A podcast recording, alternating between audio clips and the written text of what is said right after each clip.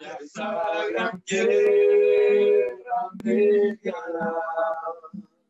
Qué gran día, glorioso día será. Qué gran día será cuando a mí Jesús veré y le llegue a contemplar al que por gracia me salvó. Por la mano me tomará y a gran tierra me guiará. Qué gran día, glorioso día será. Gran día. Qué gran día, glorioso día será.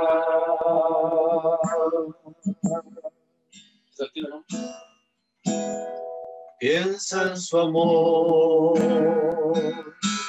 piensa en su gracia, piensa en su amor, que es sin igual, porque grande como el cielo azul, así es inmenso su infinito amor. Grande y maravilloso amor. Piensa en su amor, piensa en su gracia, piensa en su amor, que es sin igual, porque grande como el cielo azul, así es inmenso su infinito amor. Grande maravilloso amor. Piensa en su amor, piensa en su gracia, piensa en su amor. Que es sin igual, porque grande como el cielo azul, así es inmenso su infinito amor.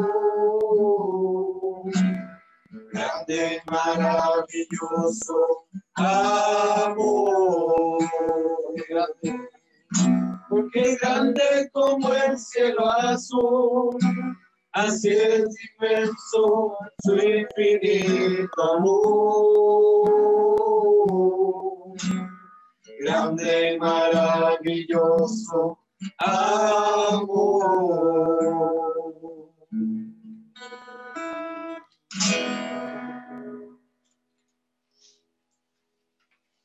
Ahí estamos, o cantamos otro. ¿Puedes cantar uno más? Sí, puedes cantar uno más, por favor, Sergio. Tengo un llamado eterno, un llamamiento para el cielo, y nada, nada, y nada, nada podrá impedir que suba yo. Tengo un llamado eterno, un llamamiento para el cielo. Y nada, nada, nada, nada podrá impedir que suba yo. Voy de nuevo a encontrarme con mi padre, con mi pueblo. Y nada, nada, y nada, nada podrá impedir pedir que suba yo. Voy de nuevo a encontrarme con mi Padre, con mi pueblo, y nada, nada, y nada, nada podrá impedir que suba yo en las mansiones eternas. En las mansiones eternas, vaya Dios mi tristeza, y nada, nada, y nada, nada podrá impedir que suba yo.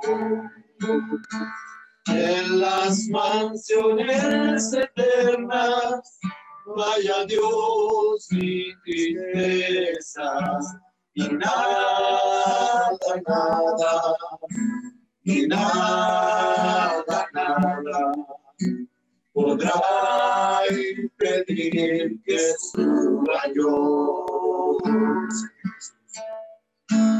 Yo sé que Jesús me de verdad, que tú eres fiel y nunca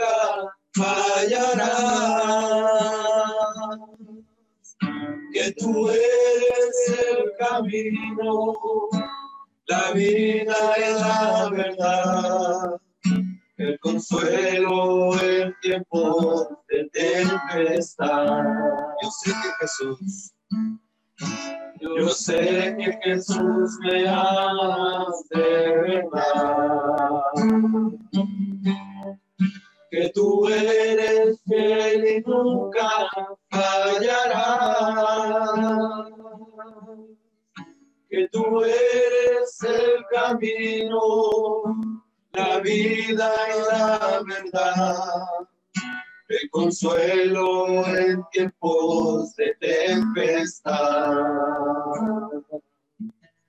Oh Señor, llénanos de tu amor y de tu paz que mi vaso en este día tú lo puedas llenar. Que desciendas, que desciendas hasta mi corazón y que sea prisionero de Cristo.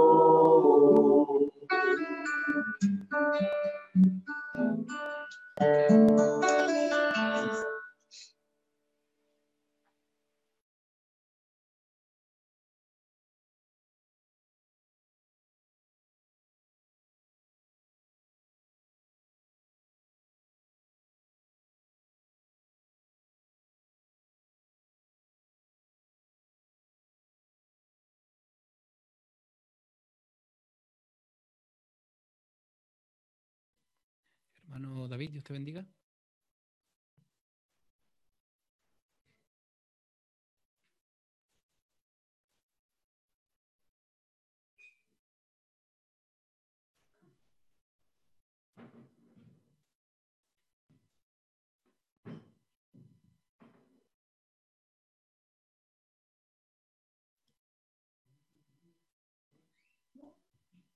Ahora sí, hermano David. Ahora sí sí. estás con audio. ¿Se Sí. escucha? ¿Se Sí. escucha? Sí. Dios les bendiga, hermanos. Les saludamos en el nombre del Señor Jesucristo, felices de ser parte de este servicio virtual. Y sabemos que aunque no estamos acostumbrados a, estas a estas formas, eh, tenemos nuestro corazón de adorador y sabemos que Dios nos bendice donde hay más de dos o tres y en nuestras casas habemos más de dos o tres. Eh, quisiéramos cantar un- unos cantos para la gloria del Señor y que sean de bendición para cada uno de los que estén ahí presentes. Amanece, llega el día y conmigo siempre está. Por la tarde su palabra Él nos ha dado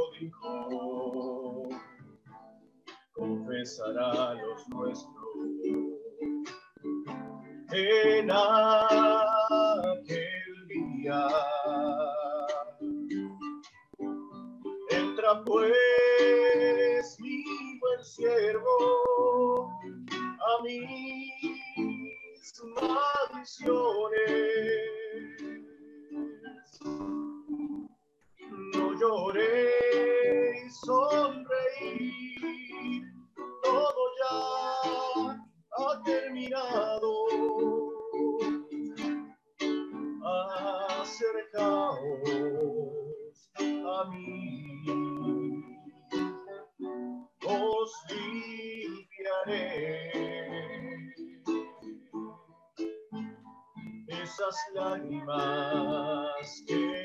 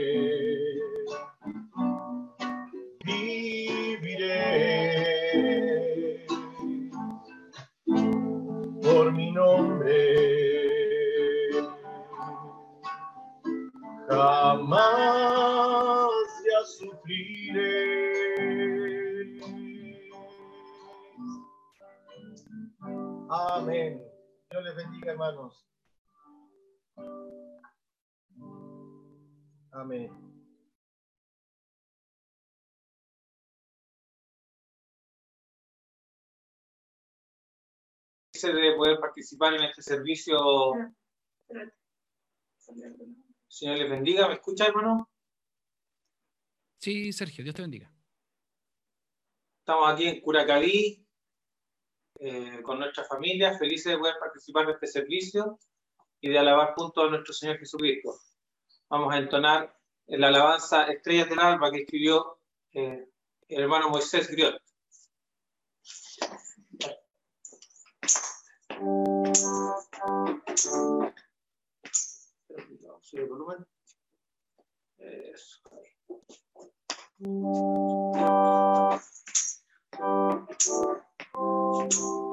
el principio, cuando el creador formaba mundo, pensamos,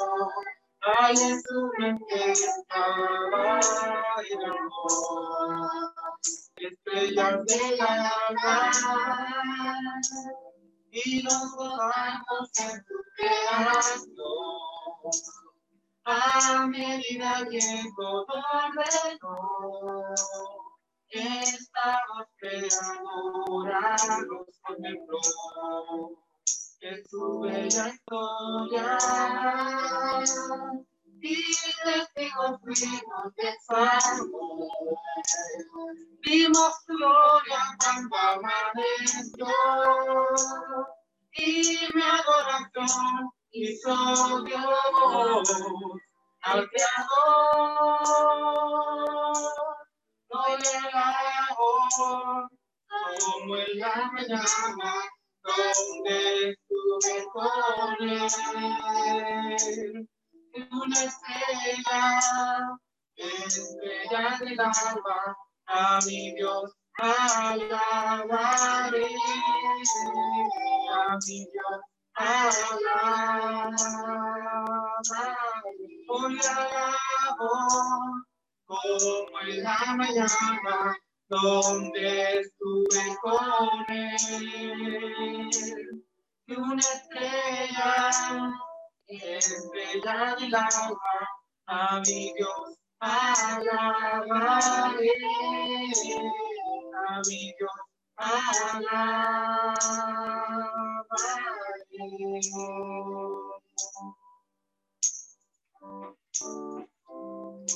en el principio, el creado formaba el mundo en su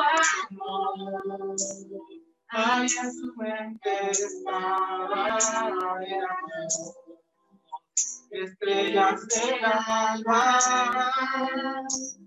y nos podamos en creación. A medida que todo ordenó, esta voz creadora nos contempló en su bella historia y testigos fuimos de su amor. Vimos su gloria tanto amaneció y mi adoración hizo Dios Creador. Hoy alabo como en la mañana donde con él. Una estrella, estrella del alba, a mi Dios alabaré, a mi Dios alabaré, hoy alabo, como en la donde estuve con él. Una estrella, estrella del alba, a mi Dios alabaré, a mi Dios alabaré.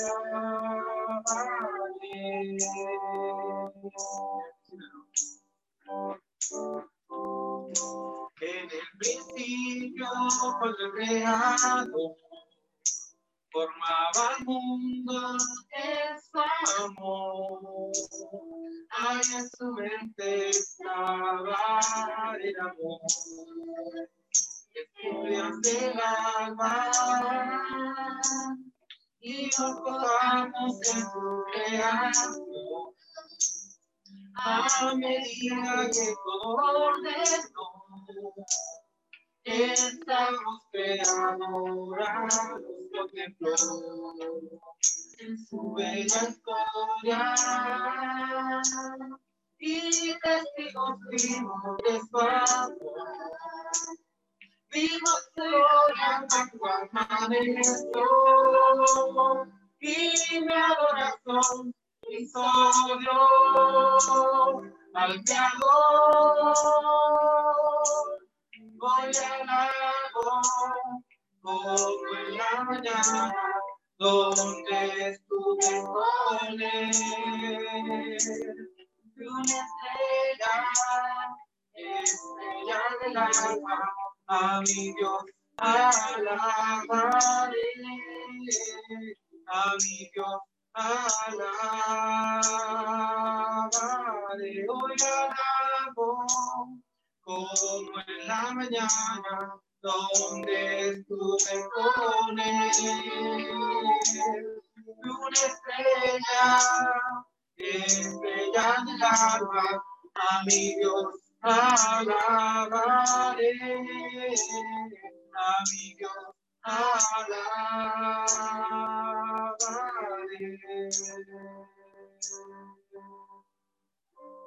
El Señor les bendiga. Nos saludamos desde Curacaví. Amén. Gloria a Dios.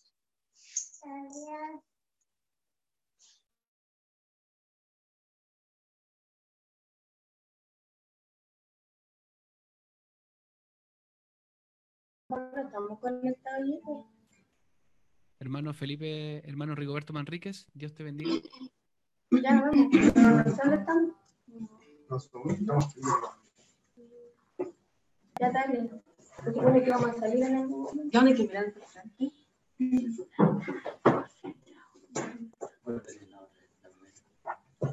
Ya, empezamos de nuevo.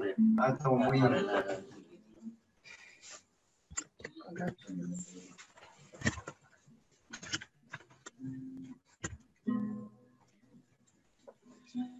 Bueno, hermano, Dios les bendiga. Un gusto saludarlos. Estábamos con unos problemas de conexión. Ya estamos, ya estamos instalados. Así que mm, les saludamos en el nombre del Señor Jesucristo. Un, un gusto de poder verles a cada uno de ustedes. Le- Les extrañamos mucho. Hay hermanos que no vemos hace mucho tiempo. Así que un gusto verlos por lo menos en la pantalla y compartiendo este servicio, este servicio diferente, este servicio dominical esperando que Dios nos bendiga y nos hable su palabra en este, este día.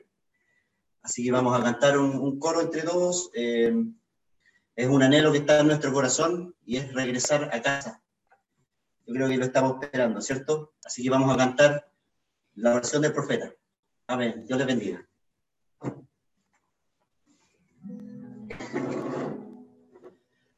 Cuando nuestra vida en la tierra tenga que llegar a su fin, la última batalla juntos podamos terminar. Cuando los humos sean disipados y la Santa Biblia se tenga que cerrar, comprenderemos que es nuestro tiempo de regresar. Regresaremos a nuestro hogar más allá del sol. Será una mañana de eterno y brillante amanecer. Allí veremos a veteranos con cicatrices de duro batallar y junto a ellos cantaremos y oraremos de gozo sin par. El rey saliendo en su belleza y santidad propias manos nuestras lágrimas limpiará y nos dirá, amados míos, todo ha pasado, no llores más. está encendida, entra en el gozo de tu Señor.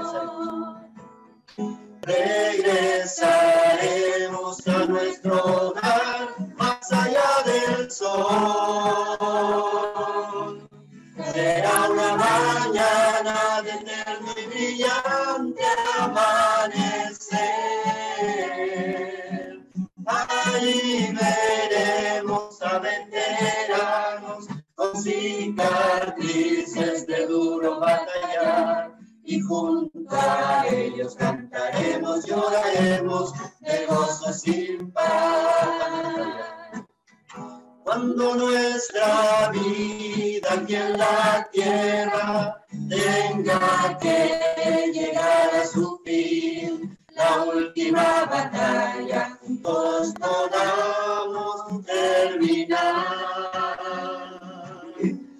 los humos sean disipados y la Santa Biblia se tenga que cerrar, comprenderemos que es nuestro tiempo de regresar. Regresaremos a nuestro hogar más allá del sol. Será una mañana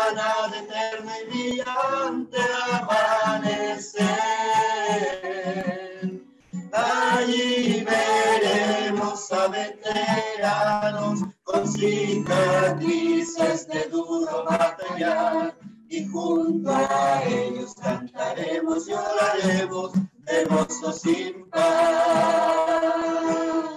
El rey saliendo en su belleza y santidad, con sus propias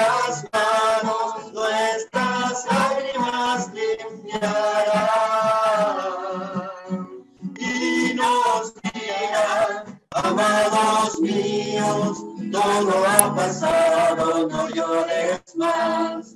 La mesa está extendida, entra en el gozo de tu Señor. Amén. Dios le bendiga, hermano. Saludos.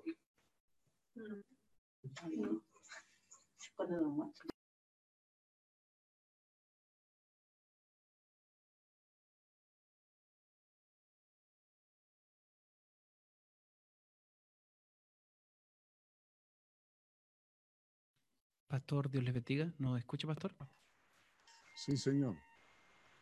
Escucho. Amén. ¿Estoy saliendo? Sí, sí.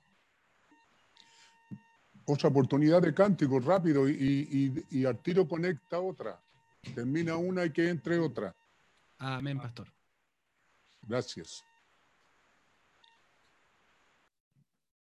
Hermano Esteban Calderón, si estás por ahí, ¿nos puedes bendecir con una alabanza, hermano Esteban?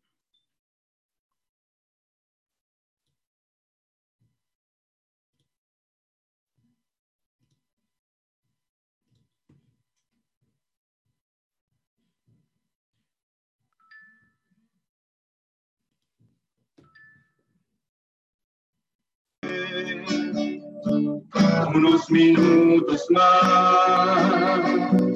Esa mañana de gloria ya se acerca. Pero antes de partir, yo he de dejar aquí que un hijo de Jesús, la huella el sol pintándola, nueva mañana. Y el cielo ya se ha abierto más y más. Sé muy bien que acabarán las batallas cesarán. Mientras más se acerca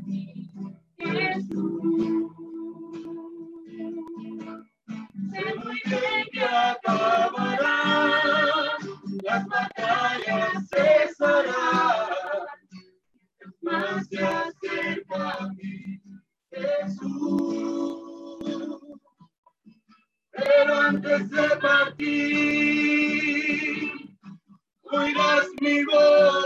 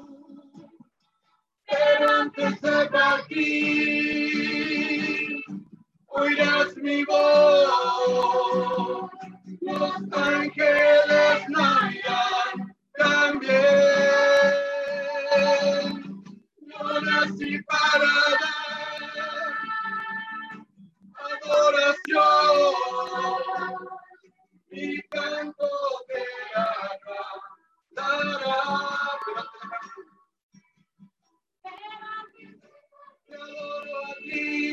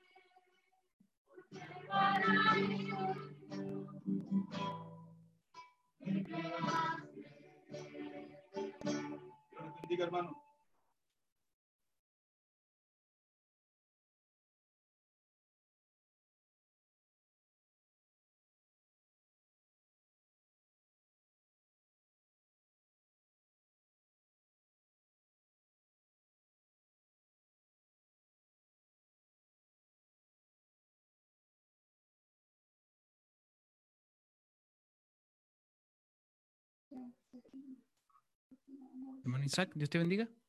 Amén.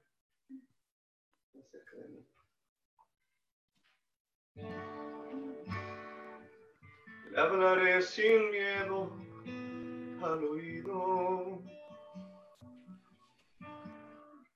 Le contaré cosas que hay en mí.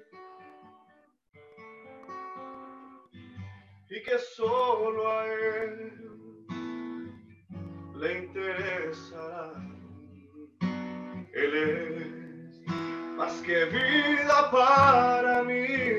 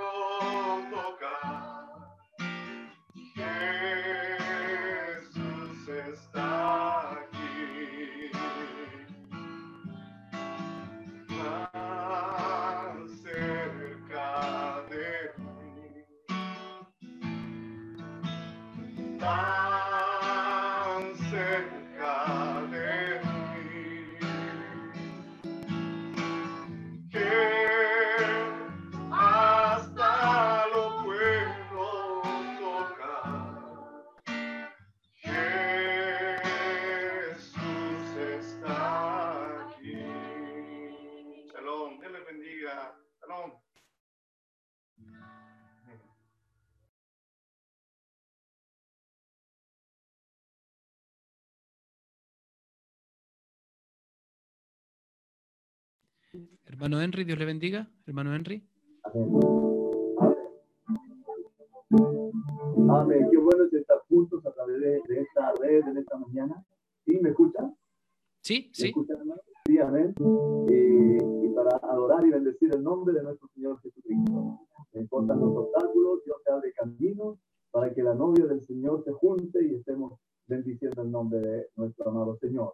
Vamos a cantar, oh magnifica al Señor. Él es de toda oración. Oh magnifica al Señor. El digno es de adoración. Oh magnifica al Señor. Digno es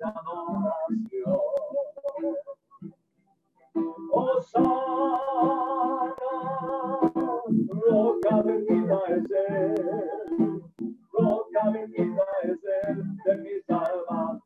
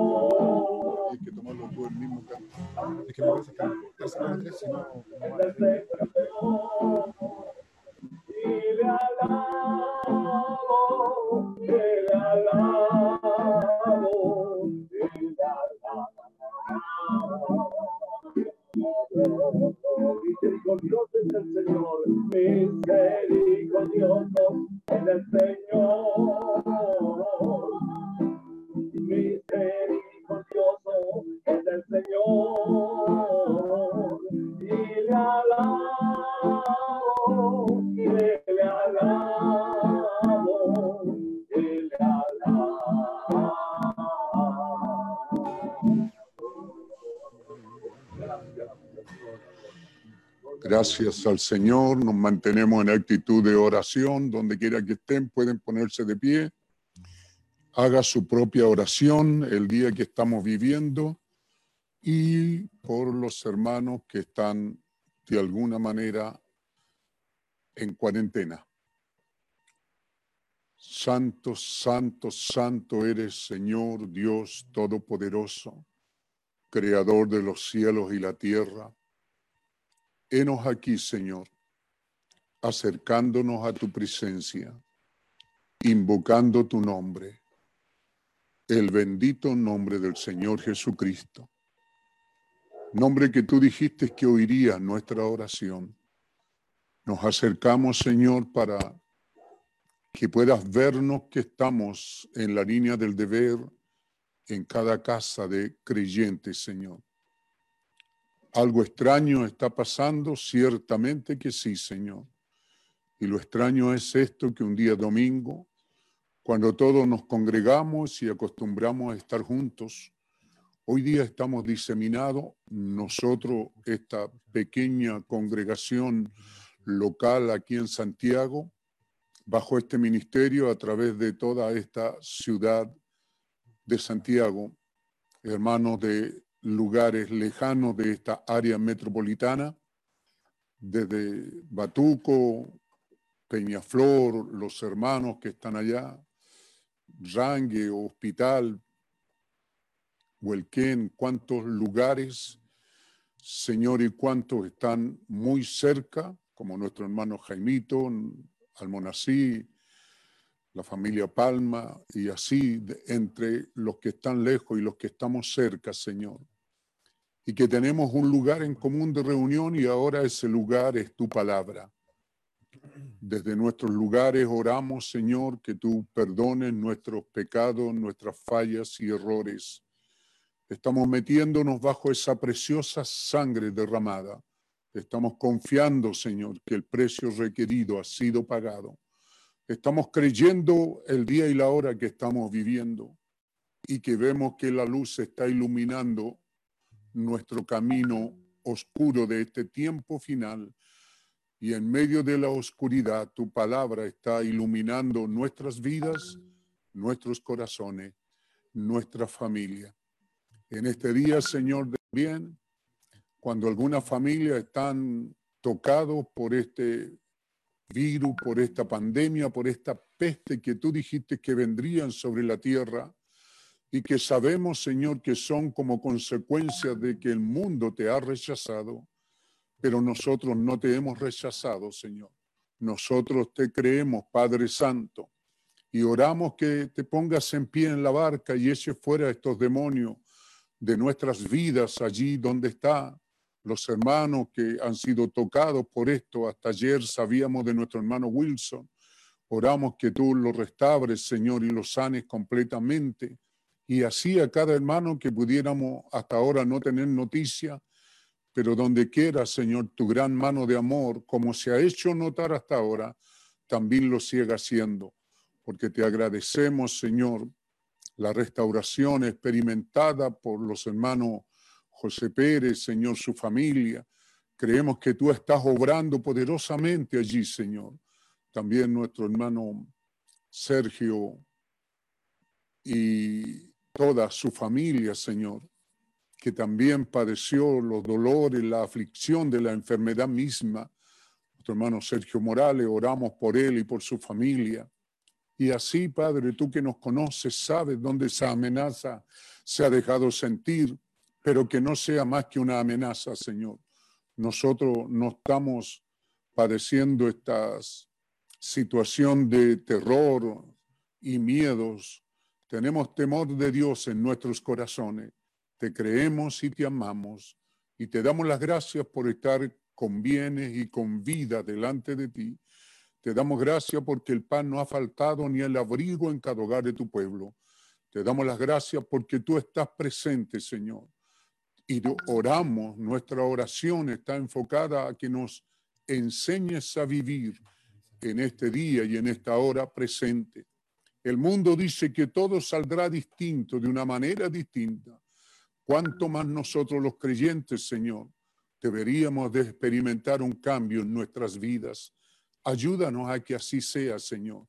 Ayúdanos que este aislamiento de cada familia en sus hogares podamos aprovecharla, Señor, para tener un acercamiento contigo, para estar, Señor, atento a que tú pases por nuestros hogares y nos bendigas como prometiste Señor, que lo harías. También oramos, Señor, que tu gracia de misericordia, tu gracia y tu misericordia sea con nosotros. Padre celestial, nos acogemos a tu gracia y a tu misericordia. Creemos, Señor, que tú eres la casa de misericordia, donde los heridos son curados, los enfermos son sanados. Nos acercamos a esa casa de misericordia con acciones de gracia, sin nada en nuestras manos, solo acogiéndonos, Señor, a tu gracia y a tu misericordia, acogiéndonos a que ese pasillo está ensangrentado con la bendita sangre de nuestro Señor Jesucristo. No estamos confiando en nuestros méritos porque no hay ninguno en nosotros, pero venimos acogiéndonos a los méritos de Jesucristo, quien pagó el precio total y absoluto.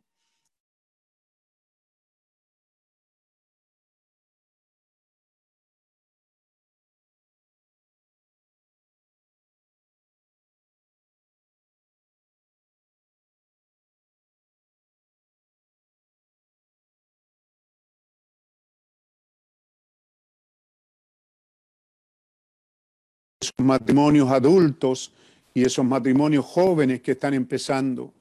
Pero también nos da gusto ver lo central de la iglesia, esos matrimonios. Y Señor, y cada familia son un mínimo de cinco, Señor, que están allí reunidos, el matrimonio, tres hijos, cuatro hijos. Gracias te damos, Señor, por hacernos fructíferos para ti.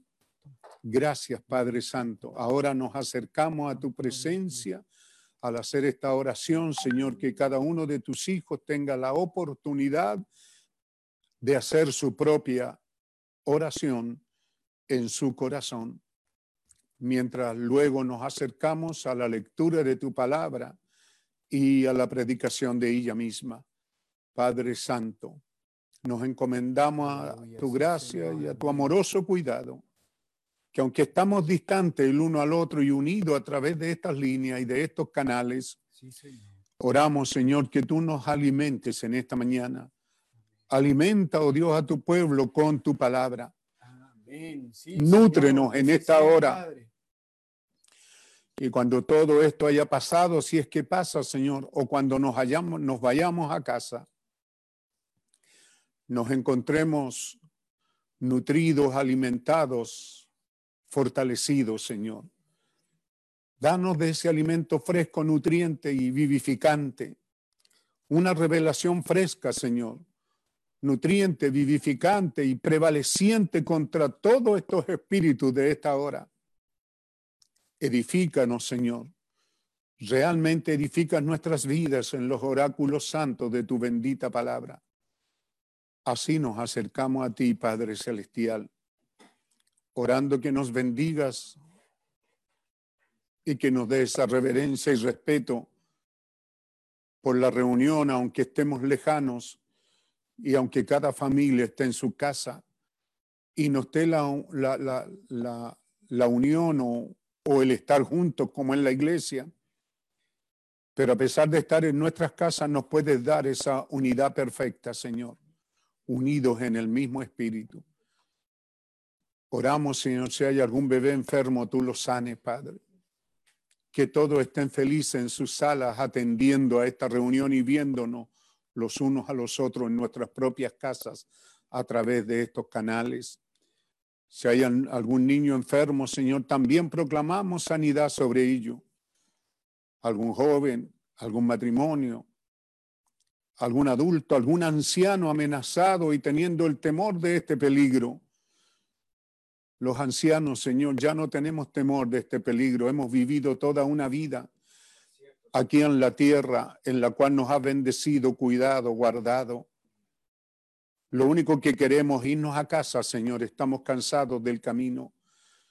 Así que, Padre Celestial, los ancianos no estamos temerosos de cruzar esa frontera. Más bien te pedimos que te asegures de estar allí si alguien tuviera que hacerlo. Y creemos que estarás, Señor, porque es tu palabra fiel y verdadera. Padre Celestial, estamos orando que cada uno de tus hijos, desde los bebés hasta los ancianos, estamos protegidos poderosamente bajo tus alas de amor y de misericordia. Proclamamos esa bendición y esa salud y esa vida a cada hogar, a cada creyente, a cada hermano que está al alcance de nuestra voz en esta hora, también esté al alcance de la bendición. Tú dijiste, Señor, hablen la palabra y yo la pondré por obra. Y un profeta dijo, no es mi obligación interpretarla o traerla a manifestación. Mi obligación es predicar esta palabra. El Dios de la palabra se hará cargo de que esa palabra sea vivificada. Así también en esta hora, Señor, proclamamos tus bendiciones, tu sanidad, tu restauración sobre cada uno de tus hijos. Proclamamos esas cosas, Señor sabiendo que tú dijiste que hablemos tu palabra y no tenemos temor de decirlo porque no es nuestra palabra, es tu palabra, Señor. Que cada enfermo sea sano, cada herido sea curado, cada uno de tus hijos sea restaurado. Que así sea, Padre, que tu palabra corra en cada hogar, en cada familia y en cada corazón. Y que seamos sanados y libertados. Y entonces tu bendito nombre sea glorificado, porque tú tienes y te llevarás toda la gloria, la alabanza y la gratitud de tu pueblo al ver tu mano de amor obrando en nuestras vidas. Gracias, Señor. Donde quiera que estemos y de la manera en que estamos, que es una manera rara y extraña, aún así creemos que estamos en tu presencia. Toma el control del servicio. Bendice, oh Dios, esta palabra, esta conversación o predicación o enseñanza, este pequeño estudio, como tú lo quieras dar, Señor. Estamos en tus manos y pedimos tu bendición en el bendito nombre del Señor Jesucristo. Amén. Amén. Amén. Gracias, Señor.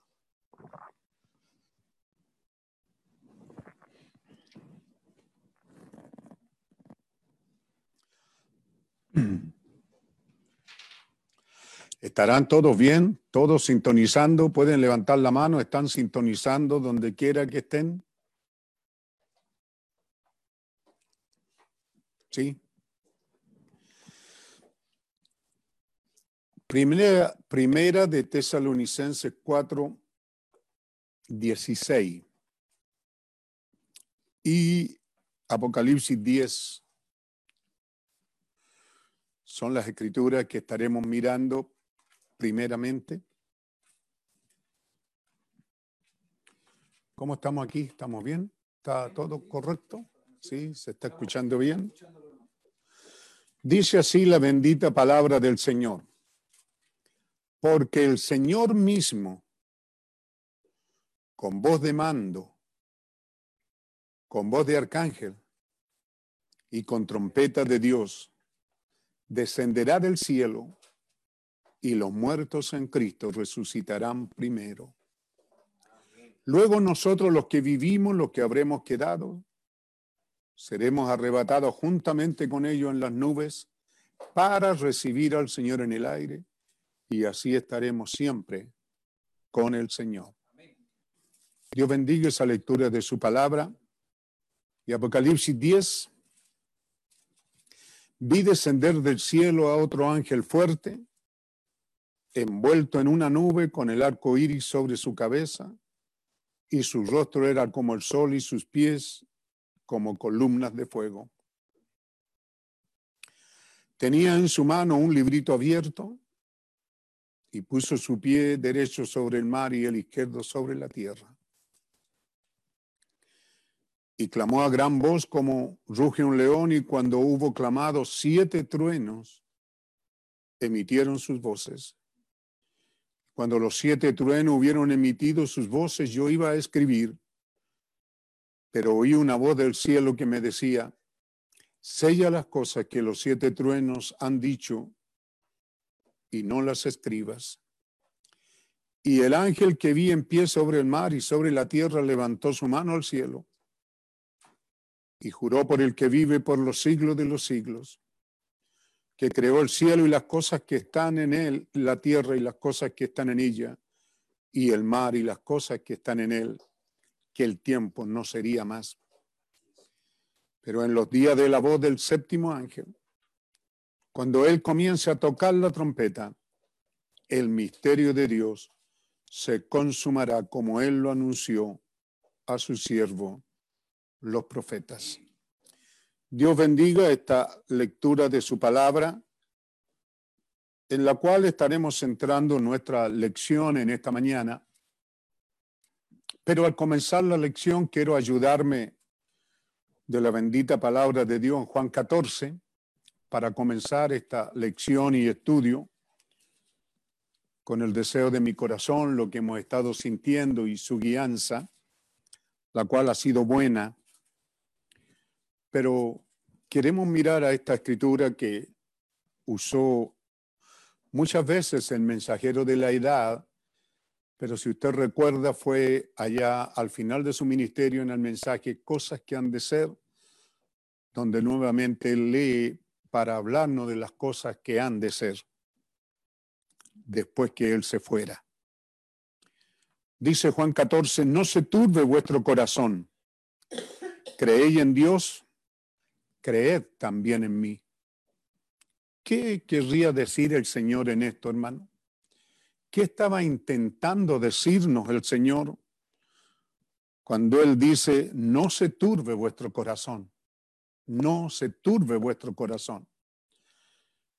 Él hace el énfasis en esto, en que ellos siendo judíos, para ellos era muy difícil creer que ese Dios grande y poderoso, místico, secreto, misterioso, que los judíos creían, para ellos era muy difícil aceptar, creer de que Él estaba aquí en la tierra en un cuerpo de carne llamado Jesús. Eso era no solo difícil, imposible. Así que de eso Él está hablando. No se turbe vuestro corazón. Ciertamente las cosas que Dios tiene para nosotros son difíciles de creer. Pero Él dice, creed en Dios, creed también en mí. En la casa de mi Padre muchas moradas hay si así no fuera, yo os lo hubiera dicho. Voy pues a preparar lugar para vosotros. Y si me fuere y os preparare lugar, vendré otra vez, vendré otra vez y os tomaré a mí mismo para que donde yo estoy vosotros también estéis. Y sabéis a dónde voy y sabéis el camino. Le dijo Tomás, Señor, no sabemos a dónde vas. ¿Cómo pues podemos saber el camino? Jesús le dijo, yo soy el camino y la verdad y la vida. Y nadie viene, nadie viene al Padre sino por mí. Si me conocieseis, también a mi Padre conoceríais. Y desde ahora le conocéis y le habéis visto. Ahora no es Tomás, ahora es Felipe. Felipe le dijo, Señor, muéstranos al Padre y nos basta.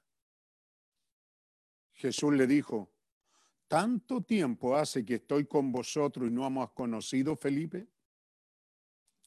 El que me ha visto a mí, ha visto al Padre. ¿Cómo pues dice, cómo tú dices, muéstranos al Padre? La pregunta aquí es, ¿no crees que yo soy en el Padre y el Padre en mí?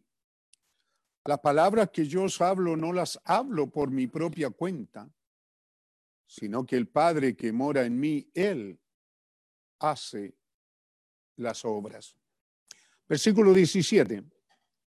Y el Espíritu de verdad al cual el mundo no puede recibir, porque no le ve ni le conoce, pero vosotros le conocéis, porque mora con vosotros y estará en vosotros. Versículo 26, más el consolador, el Espíritu Santo, a quien el Padre enviará en mi nombre, Él os enseñará todas las cosas y os recordará y os recordará todo lo que yo os he dicho. Que Dios bendiga esta lectura de su palabra. Como estamos en casa, tomamos asiento, nos ponemos un poco cómodos.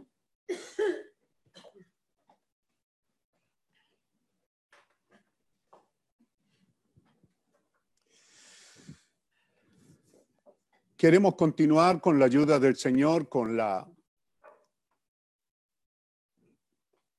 mientras se acomodan, los estoy viendo.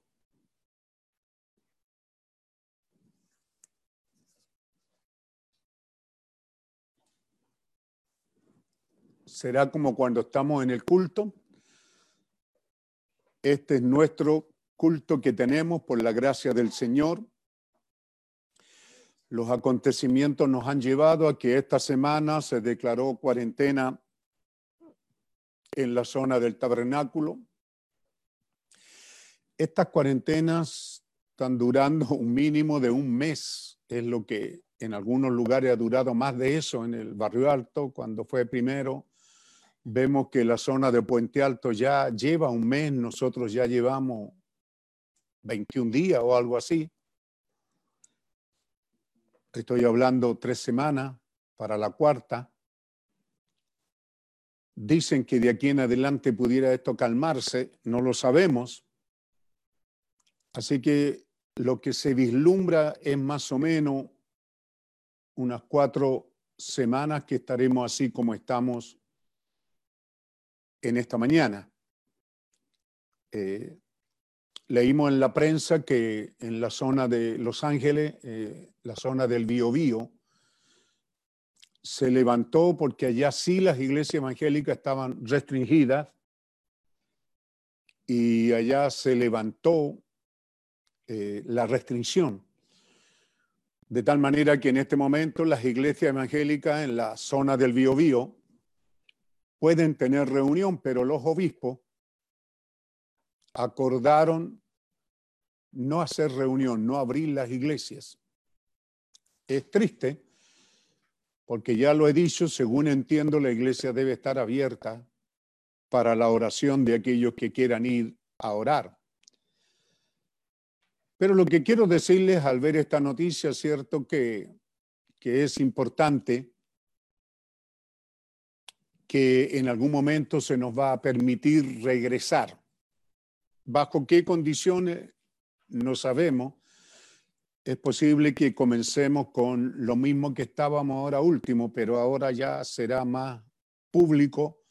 50 personas podrán reunirse o hasta 50 o no más de 50. Entonces, esto es lo que tenemos hoy día, esta reunión, y damos gracias a Dios porque, porque sí la tenemos.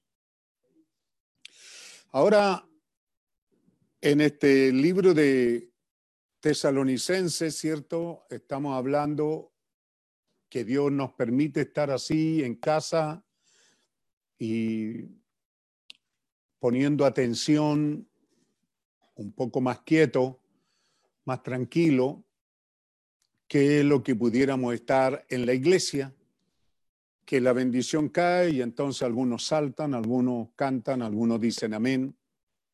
Pero aquí tenemos la oportunidad de estar sentados muy cómodamente y entonces esperar que podamos juntos examinar estas cosas a la luz de la palabra del Señor. Examinar esta, este tiempo que estamos viviendo. Y no siendo nosotros profetas, quizás eso era lo que Dios en verdad quería hacer con nosotros, aquietarnos y poder conversar para que juntos miremos a estas escrituras. Y al estar mirando en ellas, ¿cierto? Nos damos cuenta que es importante leer la gramática de ella que no nos percatamos generalmente, pero también en ayuda de eso, Dios que es rico en misericordia, ¿cierto? Anote, el primer punto sería que tenemos una revelación natural, una revelación, una enseñanza, cuando se nos dicen las cosas, pero estamos en busca de esa revelación espiritual cuando eso golpee en nuestros corazones y llegue a ser una realidad manifiesta que produzca aquello para lo cual ha salido. Entonces, por eso que mirando el mensaje del rapto, ¿verdad? Dice, el rapto es una revelación, porque estaba allí escondida y fue sacada a la luz para decirnos cómo sería el rapto. Así que esto viene a ser una revelación. Y al abrir eso, el hermano Branham toca aquí el versículo 16 de Primera de Tesalonicenses 4, porque el Señor mismo, así que ¿Cómo entendemos eso? Yo creo que cada uno de nosotros deberíamos de estar eso, ¿verdad? Diciéndole, Señor, yo necesito captar esto. ¿Cómo es que el Señor mismo, con voz de mando o con voz de aclamación, como hemos dicho en otra, en otra versión, con voz de arcángel y trompeta de Dios descenderá del cielo y entonces los muertos en Cristo resucitarán primero. Así que aquí él está hablando que hay tres cosas y esas tres cosas son llamadas de distintas maneras en la escritura o por el hermano Branham. El hermano Branham y profeta de Dios le llama eh, aparición, ¿cierto? Lo hemos predicado, entonces él dice, aparición y venida son dos cosas. Y Dios que es Dios, él quería eso, que esto iba a quedar escondido bajo revelación, porque es muy difícil explicarlo. ¿Cómo es que en estos tres pasos hay una trompeta? Y antes de la trompeta, el mensaje mismo del Evangelio, o sea, voz de mando, es una trompeta porque es el mensaje siendo proclamado, es una trompeta. Eh, en cierta manera, William Branham fue esa trompeta de voz de aclamación y parte de voz de arcángel. ¿Ve? Voz de aclamación. Es trompeta. Pero sin embargo, también aquí le da un lugar especial a la trompeta, voz de mando, voz de arcángel y trompeta. Entonces, esta trompeta que dice aquí, ¿cierto? Es cuando los vivos y los muertos que han sido resucitados seamos juntados y llevados a casa en ese amanecer eterno y brillante. Ahí hay una trompeta. Entonces, por eso es que la gente se confunde ¿Es William Branham la séptima trompeta? Sí, la séptima trompeta, la séptima edad de la iglesia, pero no es la séptima trompeta que está hablando en otras escrituras, ¿ve? Entonces, aquí en el mensaje del rapto, y lo hemos visto una y otra vez, él ejecuta estas tres cosas o estos tres pasos en su descenso. En el descenso él ejecuta estos tres pasos, así que usted en esta cita tiene que poner aparición y tiene que poner la palabra que él usó, descenso. Este descenso no es eh, en, este en un cuerpo físico, sino que este descenso es en un cuerpo teofánico. Y ese cuerpo teofánico, de acuerdo a lo que estamos leyendo aquí en Juan, ¿cierto? Es el bendito Espíritu Santo. Bueno, yo me dirijo hacia la televisión, pero ustedes están poniendo atención, ¿cierto? Entonces, este cuerpo teofánico, esta columna de fuego, esta teofanía, este, este cuerpo angelical, este cuerpo glorioso, ¿cierto? Es el bendito Espíritu Santo. Y de eso es lo que él está hablando. Por eso queremos mantenernos en la lección de Juan 14. No se turbe vuestro corazón, creéis en Dios, creed también en mí. ¿Ve? Había una manifestación que estaba sucediendo en la tierra y era necesario creer en él, pero aún sus discípulos, ¿cierto? Eh, y si me fuere y os prepararé el lugar, vendré otra vez. Y ahí dice, y os tomaré a mí mismo. Eso es esta hora que estamos viviendo. Eso es lo que él está diciendo, para que donde yo estoy, vosotros también estéis. Y sabéis a dónde voy y sabéis el camino. Pero allí está Tomás diciéndole, no sabemos a dónde van ni sabéis el camino. Pero entonces él dice, no se pierdan, yo soy el camino, la verdad y la vida y nadie viene, está dirigiéndose a él. Antiguamente decíamos los pentecostales, nadie va al Padre, porque los pentecostales lo hacen dos y tres personas. Entonces, por eso ellos usan la cita y dicen, nadie va al Padre si no es por mí, pero no, él dice, nadie viene a él mismo, al Padre, si no es por mí. Si me conocieseis, también a mi Padre conocería, y desde ahora le conocéis y le habéis visto. Así que si le conocieseis, conoceríamos el programa de Dios. Pero Felipe le dice, Señor, muéstranos al Padre y nos basta. Jesús le dijo, ¿tanto tiempo hace que estoy con vosotros y no me has conocido, Felipe? El que me ha visto a mí, Espíritu Santo, ha visto al Padre. ¿Cómo pues dices tú, muéstranos al Padre? ¿No crees? Así que termina ahí, ¿cierto? Esa parte importante haciendo una pregunta. ¿No crees? ¿Cómo lo aplicaríamos hoy día? Es hacia allá donde estamos con la ayuda del Señor, eh, queriendo llegar en estos días y en esta mañana, ¿cierto? ¿Cómo entender cuando Él dice, ¿no crees que yo soy en el Padre y el Padre en mí? Algo tremendo estaba tomando lugar en ese tiempo exactamente. ¿Ve? Y, nosotros siempre lo entendemos con la idea, hemos dicho que ese es el problema nuestro, ¿verdad? Religioso, católico, pentecostal.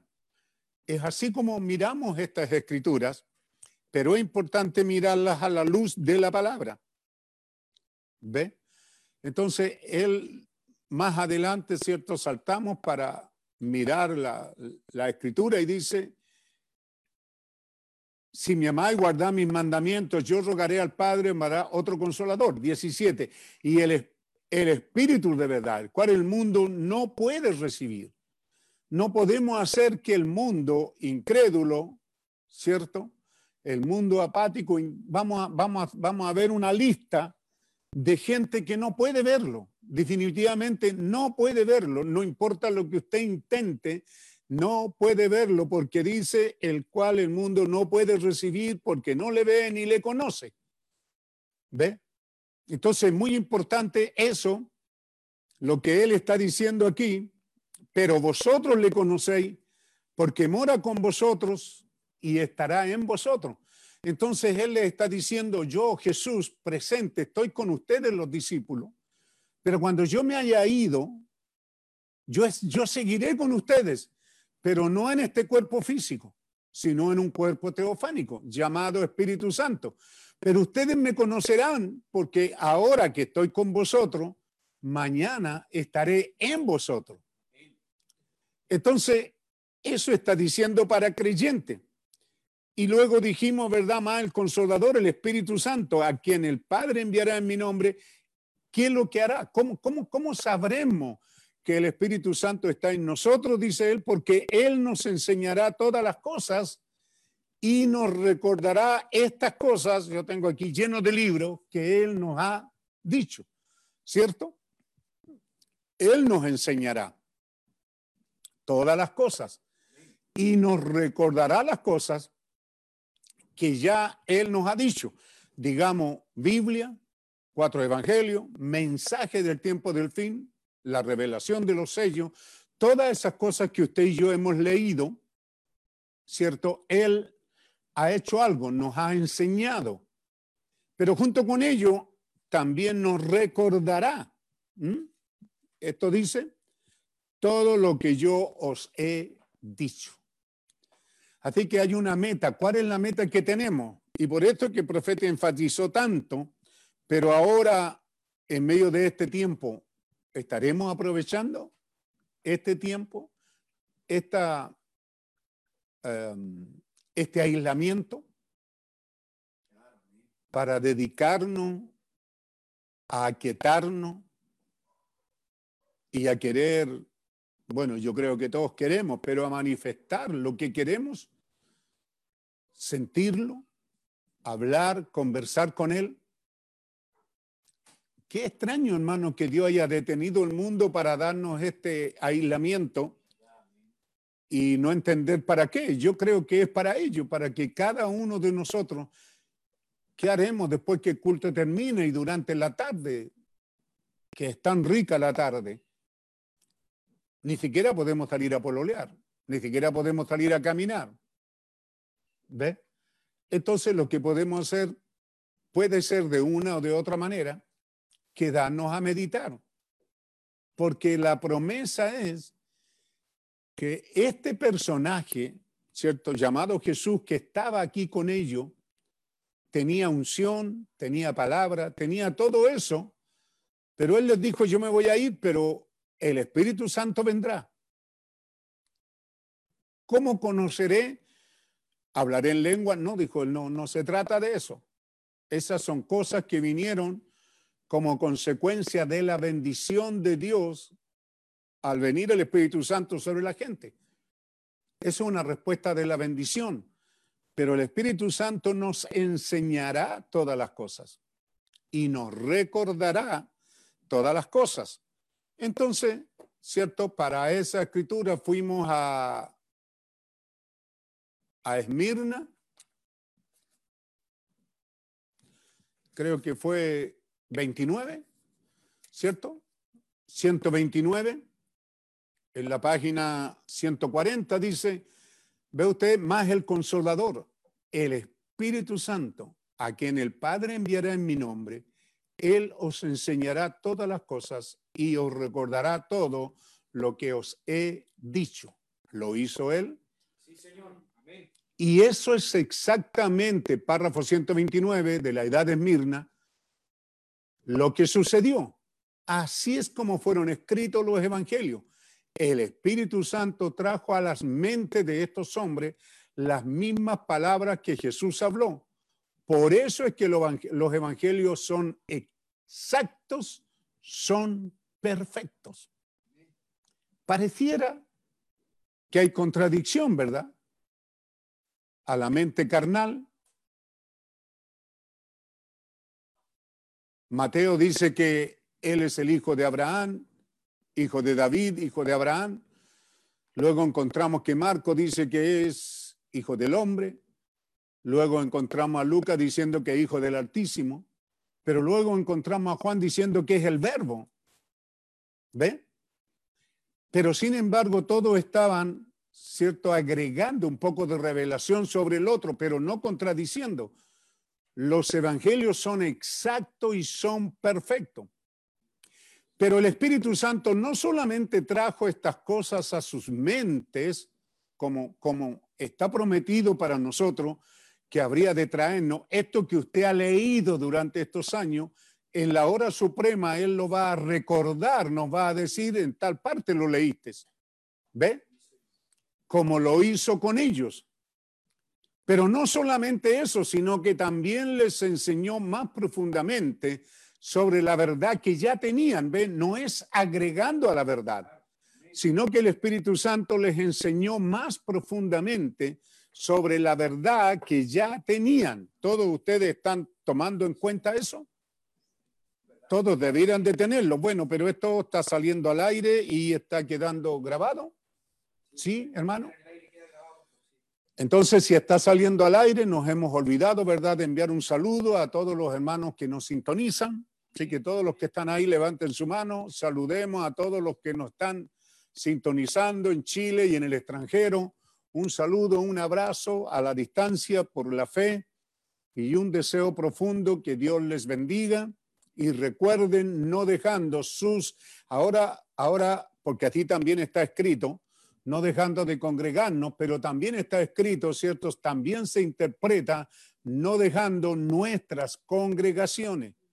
Así que no se aproveche de esto para estarse cambiando de, de- de- de congregación o fanatizándose en, en- en seguir mensaje en, en- en la internet, en qué más esto, en las redes sociales, sino mantenga su red y su canal que Dios tiene para usted. ¿Me están escuchando? Entonces también hemos dicho que es bueno que no se saturen ni se sature a los niños solo con programas. No los mantenga todo el día viendo tele, que viendo a este, que viendo al otro, que viendo aquí, que viendo allá. ¿ah? Sino que manténgase buscando del Señor, manténgase esperando en el Señor por causa de lo que Él nos está diciendo. Así que llegamos aquí, que este bendito evangelio que ha llegado hasta nosotros es la bendita revelación del Señor Jesucristo, ¿correcto? Así que tenemos aquí que el Espíritu Santo fue dado para enseñarnos las cosas espirituales y recordarnos las cosas que nos han sido dichas, las cosas que han sucedido y que han sido habladas a nosotros hasta este tiempo. Así que usted y yo podemos decir, por la gracia de Dios, ¿cierto? Tenemos la verdad, dos puntos, del Evangelio, la verdad de Jesucristo, la verdad del mensaje, la verdad de los sellos. Tenemos esta verdad y hacemos bien con estar mirando a ella, a, a esta verdad profética, porque es segura. Amén.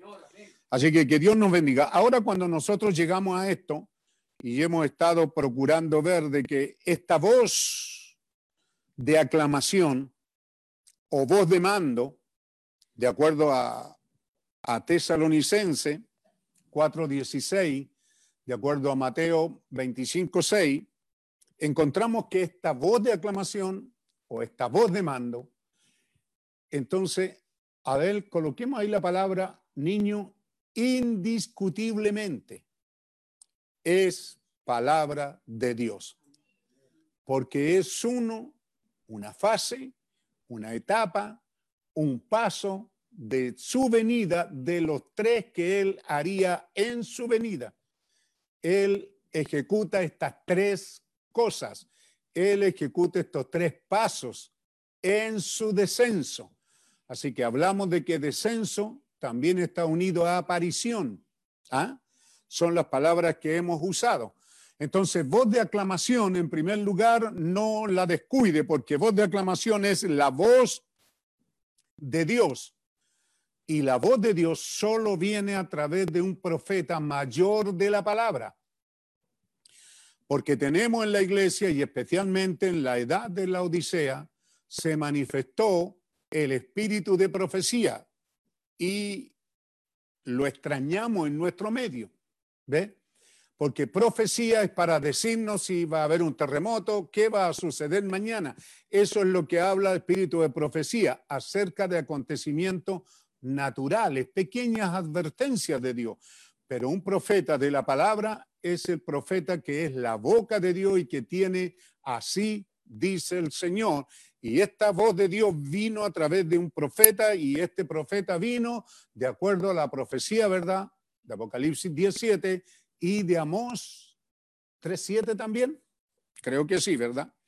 Entonces, esta voz de aclamación, este primer paso, tiene muchas cosas que lo identifican, que él efectuó, este primer paso.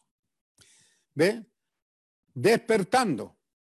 Esta voz de aclamación es despertando, llamando, preparando, vistiendo, aparejando, revelándose a una novia. Eso es lo que haría voz de aclamación. ¿Qué haría voz de... Usted puede agregarle, hay más cosas que puede encontrar en el mensaje, pero es despertando a las vírgenes durmientes, ¿verdad? Despertando, llamándonos fuera, pre- preparándonos, vistiéndonos. El hermano Branham dijo, Señor, dame el ropaje para vestir a la novia, así que vistiéndonos, aparejándonos, porque su esposa se ha aparejado y revelándonos su palabra. Son algunas, no todas, solo porque es un mensaje matutino esta mañana, ¿cierto? Son algunas de las cosas que tiene voz de aclamación. ¿Le quedó claro? Voz de aclamación, voz de aclamación, levanten su mano, ¿están escuchando?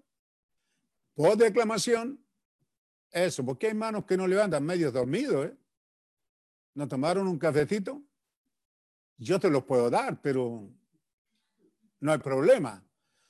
Voz de aclamación tiene muchas cosas con ello. ¿ah? Y yo seguramente estoy pasando muchas por alto, pero dándole una idea. Voz de aclamación tiene despertando, llamando, preparando, vistiendo, aparejando, revelándose a una novia. Pero voz de aclamación también tiene un mensaje de advertencia a la iglesia. Se fija ahora, ya no a la novia, sino a la iglesia, ¿cierto? Advirtiéndola, llamándola a que se arrepienta y advirtiéndola que el tiempo está a la mano. Eso es a la iglesia, diciendo las cosas ya están aquí, a la iglesia. Y a la iglesia es la que está corrigiendo duramente. Quizás leamos algo de ello para que usted lo entienda pero también voz de aclamación ya comienza con un mensaje a los perdidos eternamente. ¿Ve? Porque en aquella generación del hermano Branham, estas cosas tomaron lugar. ¿Ve? Cuando él está hablando de eso. Entonces, voz de aclamación tiene muchas cosas con ello. Para nosotros, me recuerdo allá en 1973, ¿cierto? Fue un despertar. Fue algo tremendo. Yo estaba todavía asistiendo a una iglesia pentecostal, era parte de ella, era un predicador de la iglesia pentecostal, pero había una necesidad en nosotros. Cuando este mensaje llegó, realmente, hermano, fue algo, un despertar, fue así como, como cuando estás soñoliento y te tiran un vaso de agua y hay dos cosas que suceden, o te alegra o te enojas pero fue así. Realmente este mensaje en esa época del 73 fue un gran despertar. Luego de despertar sentimos que estábamos siendo llamados. ¿Ve usted? Estábamos siendo llamados, que había un llamamiento que, que eh, Romanos eh, 8, ¿verdad? Ahí al final, por ahí por el 28, 30, estaba hablando, ¿verdad? Los que antes conoció a estos, ¿cierto? Predestinó y a estos que predestinó, escogió y a estos llamó. ¿Ve? Cada una de las cosas están ahí, Dios nos está hablando. Entonces, lo primero que, que sentimos fue un gran despertar, ¿cierto? También encontramos en el rapto y en otros mensajes, creo que es eh, alimento espiritual en su debido tiempo. Él está diciendo, ¿verdad? Denominaciones, suéltenlo. Los escogidos de Dios, porque de todas maneras van a venir. Y así lo vemos hasta ahora. Nada ha impedido, porque era una voz de mando. Era una voz de aclamación, significa una voz potente.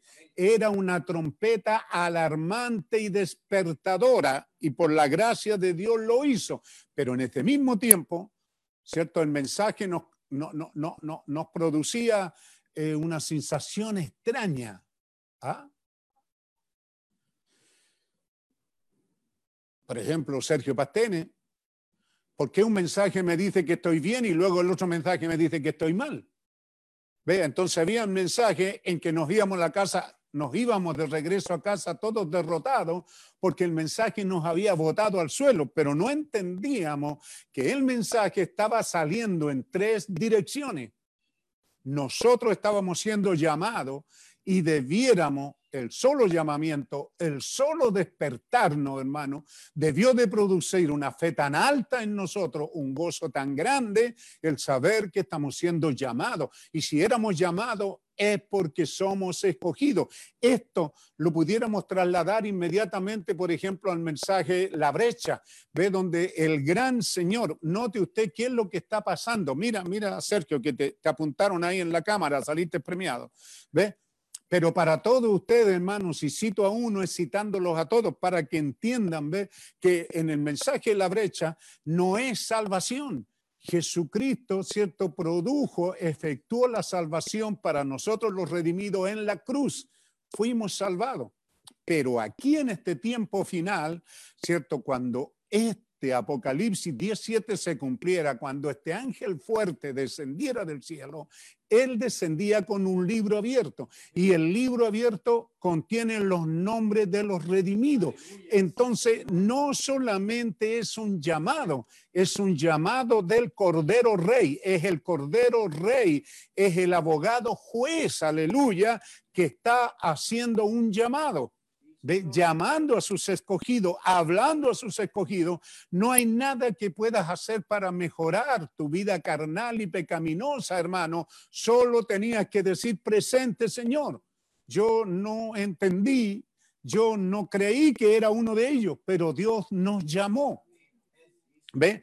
Si cito a uno como Pasteni y aquellos que por, la, por los años sufrimos, porque el mensaje salía así mezclado, sin discernir, ¿cierto? Que esto era para allá y esto era para acá.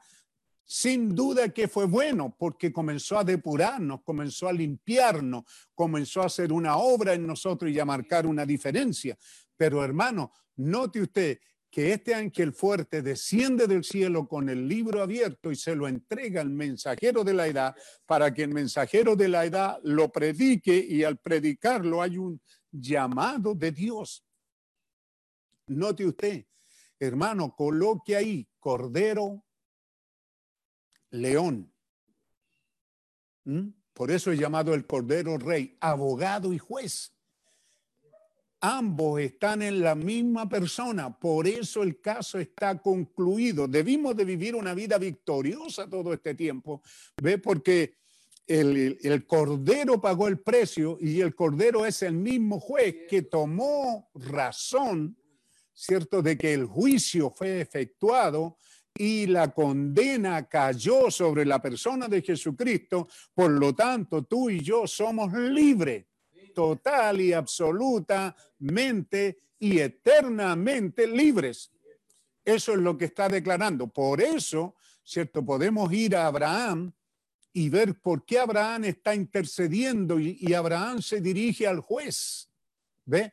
Porque ¿qué es lo que tiene Abraham en Génesis 18? En Génesis 18 es el cordero el que viene a Abraham es Elohim, es Jesucristo en la persona de Salvador y de Redentor que viene a Abraham para decirle, este es el tiempo.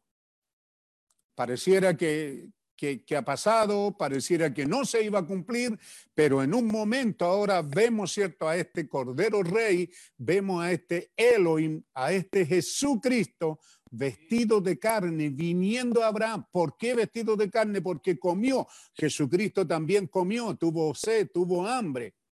Y Jesucristo en esta edad, en la persona de William Branham, también comió. ¿Ve? Está hablando de esa teofanía que viene escondida, primero en un cuerpo de carne nacido de mujer, pero sin el concurso del matrimonio, sino Dios usando solo el, la matriz sagrada de la mujer, donde Él formó un cuerpo y en ese cuerpo caminó con nosotros y comió, vino para salvarnos. Pero en esta edad el Cordero Rey viene para redimirnos, porque toma el libro, reclama el libro, dice, yo soy aquella persona y reclama el libro. Por eso vemos que Abraham, ¿cierto? Primero está en la presencia del Cordero, pero luego cuando el Cordero dice la apertura de los sellos, ¿esconderé a Abraham lo que voy a hacer? Siendo que Abraham es fiel y que enseñará a sus hijos. ¿Ve? Lo dijimos el miércoles. Aquí en Hebreo capítulo 7, parte 1, párrafo 161. Su actitud hacia Cristo causará una gran impresión en lo que sus hijos serán. La vida que usted vive delante de su familia causará una impresión en lo que sus hijos serán. Yo le pregunto, hermano, si alguna vez Isaac se sacó esa impresión de haber estado en el altar. Qué tremenda impresión, hermano. Una impresión que lo marcó para toda la vida. Él estuvo en el altar. Y así como Dios quiere que nosotros pongamos a nuestros hijos donde deben de estar, decirles el llamamiento que tienen, pero también, ¿verdad? Decirle que pagarán por las rebeldías que cometen. Y eso a los primeros que nos duele es a nosotros los padres, tiene que dolernos. Y luego porque los hijos lo pagarán pero también nosotros los padres, ¿dónde hemos fallado? Para cada uno de ustedes, padres, que han tomado livianamente esto. Ve, Abraham no, Dios, Dios, Dios, Dios Todopoderoso, dio testimonio de Abraham diciendo, Abraham enseñará a sus hijos. No es maravilloso que él me lo diga a mí, Peralta enseñará a sus hijos. Aquí está Patricio al lado. Él, era un mundano en ese tiempo. Ve, pero así debió de ser. ¿Ah? Por eso es que Dios nos llamó. No solo para criar hijos, ir a trabajar y tener una vida común y corriente, sino impresionar a nuestros hijos. Porque ahora Abraham ve cuando Dios, Dios da testimonio de que aceptó esa impresión. Dios, da testimonio de ello. Entonces encubriré a Abraham lo que falta se lo voy a decir. Y entonces le abre la escritura, le abre el misterio a Abraham y le dice que vino para esto, para dar la promesa de que está a la mano, ¿cierto? La bendición para Abraham y Sara, porque ya le dio la promesa del hijo. Significa que el cambio de su estructura estaba a la mano de Abraham. Pero también Dios le dice algo más. Pero si miras a Sodoma, le dice, también he venido para ver si Sodoma ya llegó a su medida. También he venido para ver si el pecado del mundo ya está en su medida. Entonces, note usted que la oración de Abraham, ¿cierto? Es una oración que se dirige al Cordero Rey, se dirige al juez y abogado, porque le dice, Señor tú, el juez de toda la tierra. ¿Se da cuenta dónde está Abraham? en la misma condición que estamos nosotros en este día. Cuando usted sabe, hermano, de que usted tiene, cada uno tiene la foto de, de esa nube que apareció allá y que es discutible, que algunos dicen que salió antes, que salió después. Hermano, ahí hay una nube y un profeta testificó, ese es él. Y él mismo le preguntó a los eh, teólogos de su día, ¿cierto? Les preguntó una y otra vez, les dijo, ¿qué significa? es el Cristo glorificado, que es esto, que los otros, pero él dijo los jueces. Los jueces antiguos de Inglaterra y también de los Estados Unidos se ponían una peluca blanca para mostrar su sabiduría, seres ancianos que traen juicio, no jueces vendidos como los que hay ahora, sino jueces que traen verdadera justicia, tienen que tener una peluca blanca. Así que el que tenemos ahí, ese es el abogado juez el que está descendiendo. Y cuando tú estás orando, ciertamente hay una cuota de temor y reverencia en nosotros, porque a quien estamos orando es al juez. Pero también estamos orando al abogado, porque dice, ¿habéis pecado? Abogado tenemos para con el Padre a Jesucristo el justo. Tenemos a la persona que es nuestro abogado y también es el juez. De tal manera que podemos entrar saltando y salir saltando de- de- de- de- del lugar donde está el juez. ¿Por qué? Porque la causa ha sido ganada. Entonces, qué importante es ver que este mensaje, voz de aclamación, entonces, cuando usamos la palabra llamando, se da cuenta, no es cualquier cosa, hermano. Veo por ahí al hermano Pineda, bueno, estamos saliendo al aire y no es bueno citar nombre, pero cuando él llegó, ve, de una manera asombrosa, no era el hombre viejo que ahora, perdone por hermano Pineda.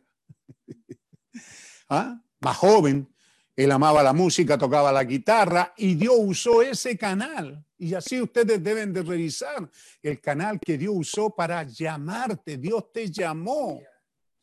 ¿Te das cuenta? Y ese hombre que el canal que Dios usó para nuestro hermano era de una doctrina que hoy día ha probado ser falsa. Porque ese que decía ser Cristo ya murió. Y esas doctrinas han quedado votadas. Pero sin embargo, ese hombre cuando, cuando vio al hermano Pineda y a su familia, él me dijo a mí eso, porque él vino a hablar conmigo y me dijo, hay una familia y me dijo que es bueno que ustedes la evangelicen porque esa familia no es, así me dijo él, no es para él, para, para donde yo voy. Es gente buena, es gente que tiene algo en ello. Ve, era Dios a uno usando un canal incorrecto para Dios canalizarse y llamarnos. ¿Cómo podemos dejar por el suelo un llamamiento tan grande? Todo eso. ¿Y se me pasó el tiempo ya o no? ¿Estamos todavía? ¿Puedo seguir? Sí, no tienen que irse a ninguna parte. Así que entonces vemos que este mensaje, voz de mando, voz de aclamación, escúchelo bien, es el mismo Señor. ¿Cómo? Si lo que nosotros vemos es un hombre llamado William Marion Branham, este hombre era casado, tuvo hijo, era un hombre común y corriente, amaba la cacería, era un hombre sencillo. Es él el que está hablando, sí, pero dentro de él, de acuerdo a la promesa y de acuerdo a las profecías, ¿cierto? Entonces estamos viendo que lo que es es el bendito Espíritu Santo. Esa teofanía que vino a Abraham, entonces vino también en esta edad y habló a través de un hombre llamado William Branham, pero era la voz de Dios y sigue siendo voz de Dios a través de un profeta de la palabra. Este mensaje que es la voz de Dios, entonces tenía muchas cosas, traía muchas cosas que hacer. ¿Mm? Despertarnos. Y nos despertó. Unos para una cosa y otros para otra. Porque allí habían diez vírgenes. Todas eran creyentes de la palabra. ¿No es maravilloso eso? Cuando te despertó a mí, a ti y a mí, despertó a otros también. Pero esos otros no tuvieron aceite para seguir hacia adelante del mensaje. ¿Cuántos que vinieron contigo ya no están? ¿O cuántos que estaban alrededor de ti y que tú mismo les compartiste ya no continuaron? ¿Por qué? Porque ellos fueron despertados, pero no llamados. ¿Ve? Eso es lo que estaba haciendo voz de aclamación, despertándonos para que aderezáramos las lámparas, para que viniéramos al mensaje. Pero ¿quién iba a venir al mensaje? Aquellos que él llamó. ¿Y a quiénes él llamó? A los que él antes conoció, a los que él antes predestinó, a los que él antes llamó. A eso es a los que nos llamó. Y eso es lo que somos hoy día en la mañana, un pueblo llamado y al venir, el mensaje también tenía el material para prepararnos. Eh, estado presente de mi ministerio, así se llama el mensaje, es ahí donde el hermano Branham levanta la mano y dice, Señor, dame el ropaje para vestir a la novia. Ve, él dijo, yo quiero antes de irme a casa tener el vestido con el que la novia va a ser vestido. Y entonces vino el mensaje, la estatura de un hombre perfecto, esa séptuple naturaleza divina y todas esas cosas que están hablando del ropaje, porque el vestido nos conectó con José, esa ropa de siete colores, ¿verdad? Ve usted, esas cosas él está diciendo. Entonces, habríamos de prepararnos. Ahí aprendimos en el mensaje, a ver si me llega, la armadura de Dios. ¿cierto? Ahí también está hablando entonces que el vestido de la novia es el ministerio quíntuple. ¿Se da cuenta? Ese es el vestido. Y él allí también está diciendo que el vestido no debe de ser arreglado, no debe de ser recortado, ni alargado, ni ensanchado. La novia es la que tiene que adaptarse al vestido. Nosotros tenemos que dejar esos kilos de más o de menos. ¿Ve? Pero el vestido, esto estoy hablando de una manera humana, pero en lo espiritual, ¿cierto? Tenemos que sacar todo lo malo de nosotros para que el vestido nos quede bueno, porque está escrito que en aquel día que está delante de nosotros, su esposa se ha aparejado. Entonces tiene que haber un acondicionamiento de nosotros. Todo eso tenía voz de aclamación. Pero ahora voz de, vo- voz de aclamación también tenía un mensaje de condenar a la iglesia, condenar a las mujeres en su libertinaje, sus vestidos, su ropa, su corte de pelo, ve sus peinados, todo eso. En ese tiempo, dice él, las mujeres usaban ese peinado para arriba alto, ¿verdad? Y los ojos pintados como, como gato, ve todo lo que él está diciéndole que eso está malo, pero se, me voy a quedar afónico predicando, dice él, en contra de ello, pero ellos ya no hacen caso, ve, predicando la condición de la iglesia y predicando a los perdidos. Ya lo vamos a ver un poquito más adelante, ve, porque a ver si lo, lo alcancé a, a apuntar, ¿verdad? En almas encarceladas hoy, él está diciendo en el párrafo 238, citando Hebreos 6.4, él habla ahí de los recaídos. Ahora entramos en voz de arcángel. Voz de arcángel, Apocalipsis 10. Este es el ángel fuerte, no es un ángel mensajero. ¿Cierto? Ya vimos que el primero es un ángel terrenal, pero voz de arcángel es un ángel fuerte, es el ángel del pacto, es Jesucristo mismo. ¿Ve? Y voz de arcángel es voz de resurrección. Lo que él está diciendo aquí, que esa presencia divina, este mensaje tiene con ello resurrección. Eso es lo que sale en la foto porque es lo que nos interesa a nosotros. Voz de aclamación, ¿cierto? Donde Dios llama a una novia, despierta a la novia, eh, llama a sus escogidos, los prepara y entonces el siguiente paso es voz de arcángel. Pero voz de arcángel, como todas las cosas, vienen con un traslape, ¿cierto? Viene mientras voz de aclamación va declinando, voz de arcángel va apareciendo en la escena. ¿Ve? Y voz de arcángel tiene con ello algunas de las cosas que es una predicación a los recaídos. Hebreos capítulo 5, versículo 11, ¿verdad? Está hablando que debiendo de ser adultos para conversar estas cosas, sin embargo, tienen necesidad de leche, los trata de bebés cuando debieran de ser niños. Eso es Hebreo 5. Pero si vamos a Hebreos 6, está un poquito más adelante, ¿cierto? De Hebreos 5.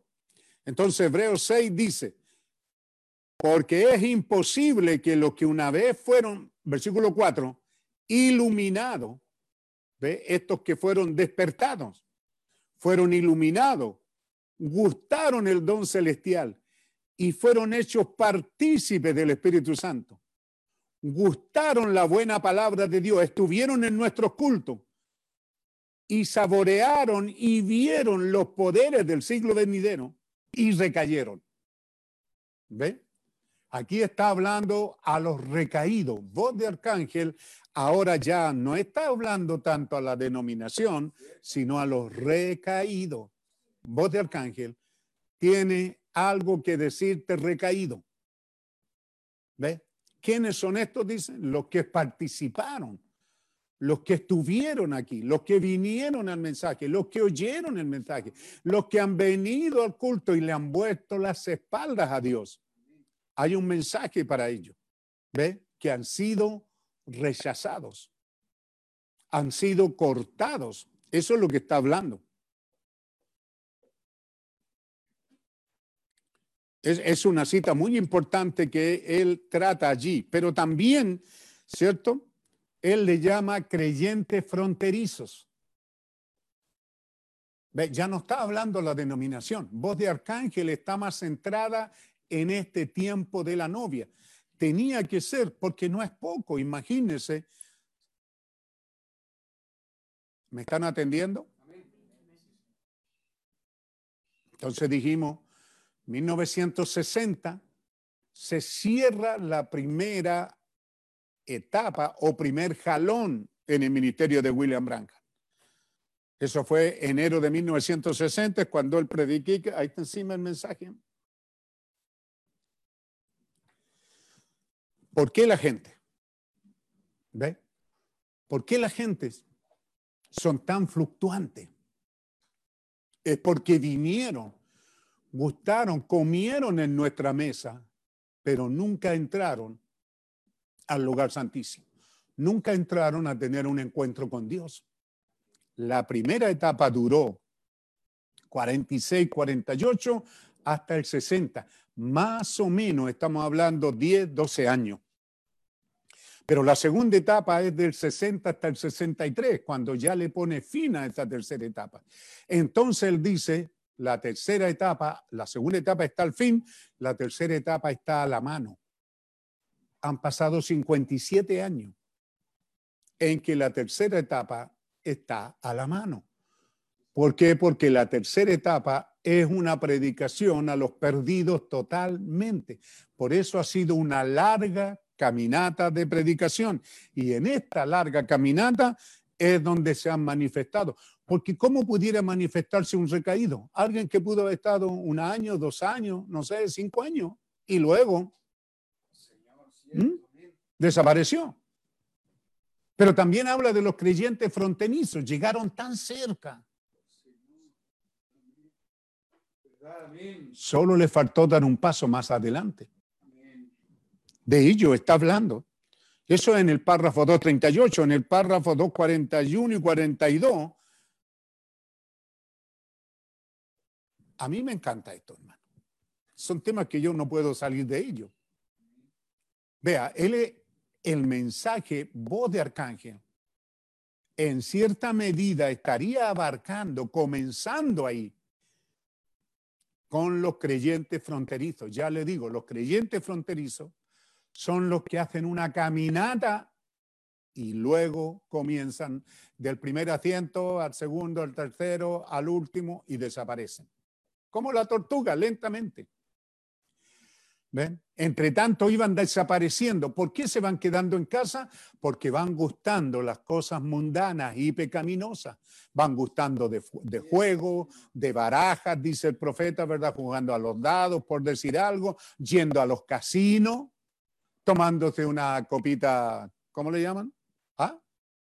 Fumándose un cigarrito, yendo tras mujeres, ¿m?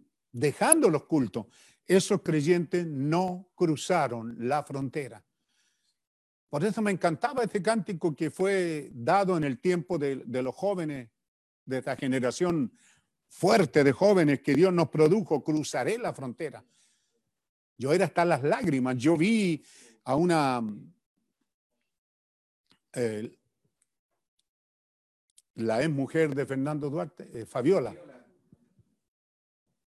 Cuando Fernando Duarte la dejó, yo vi a Fabiola pasar a cantar con un grupo ahí en, en- Laura León. Y mientras ella pasó y cantaron este cántico, yo estaba llorando allá atrás en una banca. Me senté en medio de la iglesia, llorando porque mi, claro, mi clamor era que cruzara la frontera, que a pesar de, lo que, de los fracasos pudiera ser capaz de avanzar y cruzar la frontera. Pero cuando la ves volviendo atrás y involucrándose con un hombre, y es lo mismo con el hombre, con la mujer, da lo mismo, hermano. Porque 1 Corintios 7 dice que deben de quedarse como están y no volver a involucrarse. Nosotros somos creyentes y usted no tiene que odiar esto. ¿Por qué usted habría de enojarse con esta gente, hermano? ¿Qué parte tiene usted con ello? ¿Ah? ¿No es de, ¿No es de Dios el negocio? Es de Dios. Usted no tiene, no tiene por qué enojarse por qué tal persona se fue al mundo. Sencillamente nos sangra nuestros corazones por qué se fueron, por qué están viviendo la clase de vida que están viviendo. ¿Mm? Niñas que se bautizaron en este mensaje, que crecieron en este mensaje, se bautizaron en el nombre del Señor Jesucristo, hombres y mujeres de esa misma generación.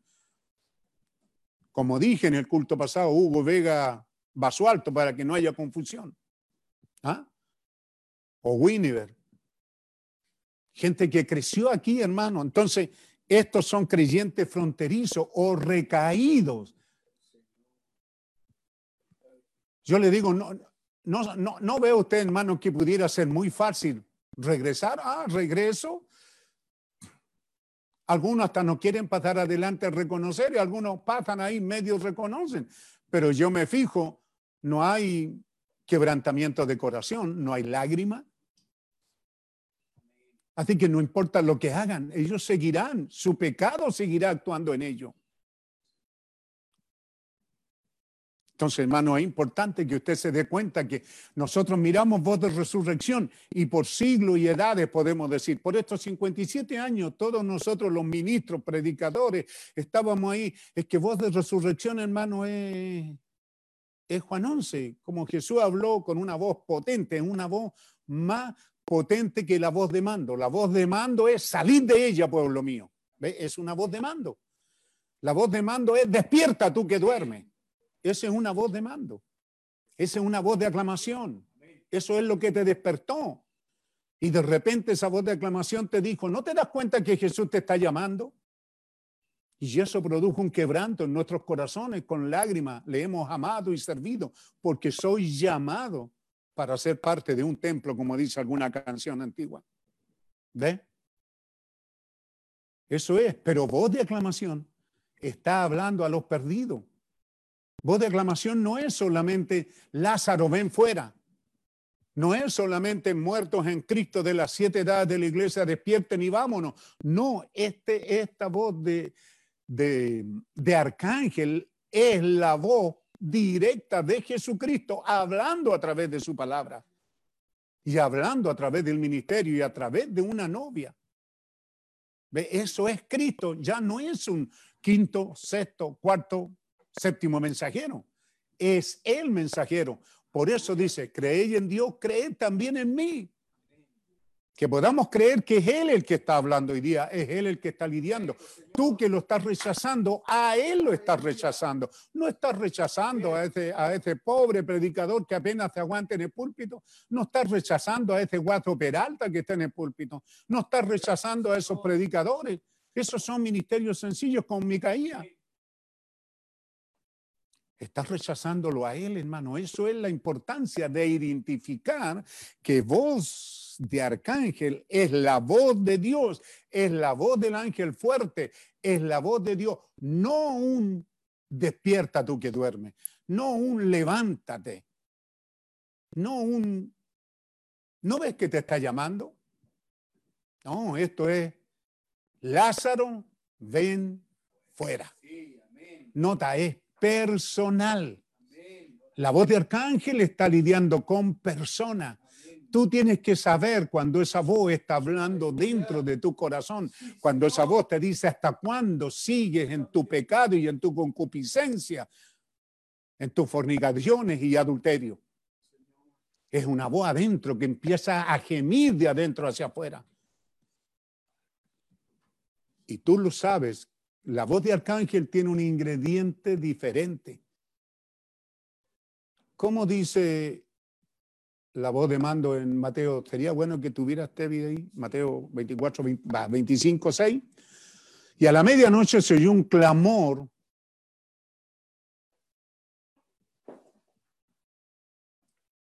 ¿Por qué la importancia de la diferencia de la voz de Arcángel? ¿Cómo dice? La medianoche se oyó un clamor. Aquí viene el esposo, salid a recibirle. No dice nombre. No dice Sergio, no dice Pedro, no dice Juan, no dice Felipe, no dice nombre. La voz de aclamación sonó al mundo. Salid, es una voz, salid.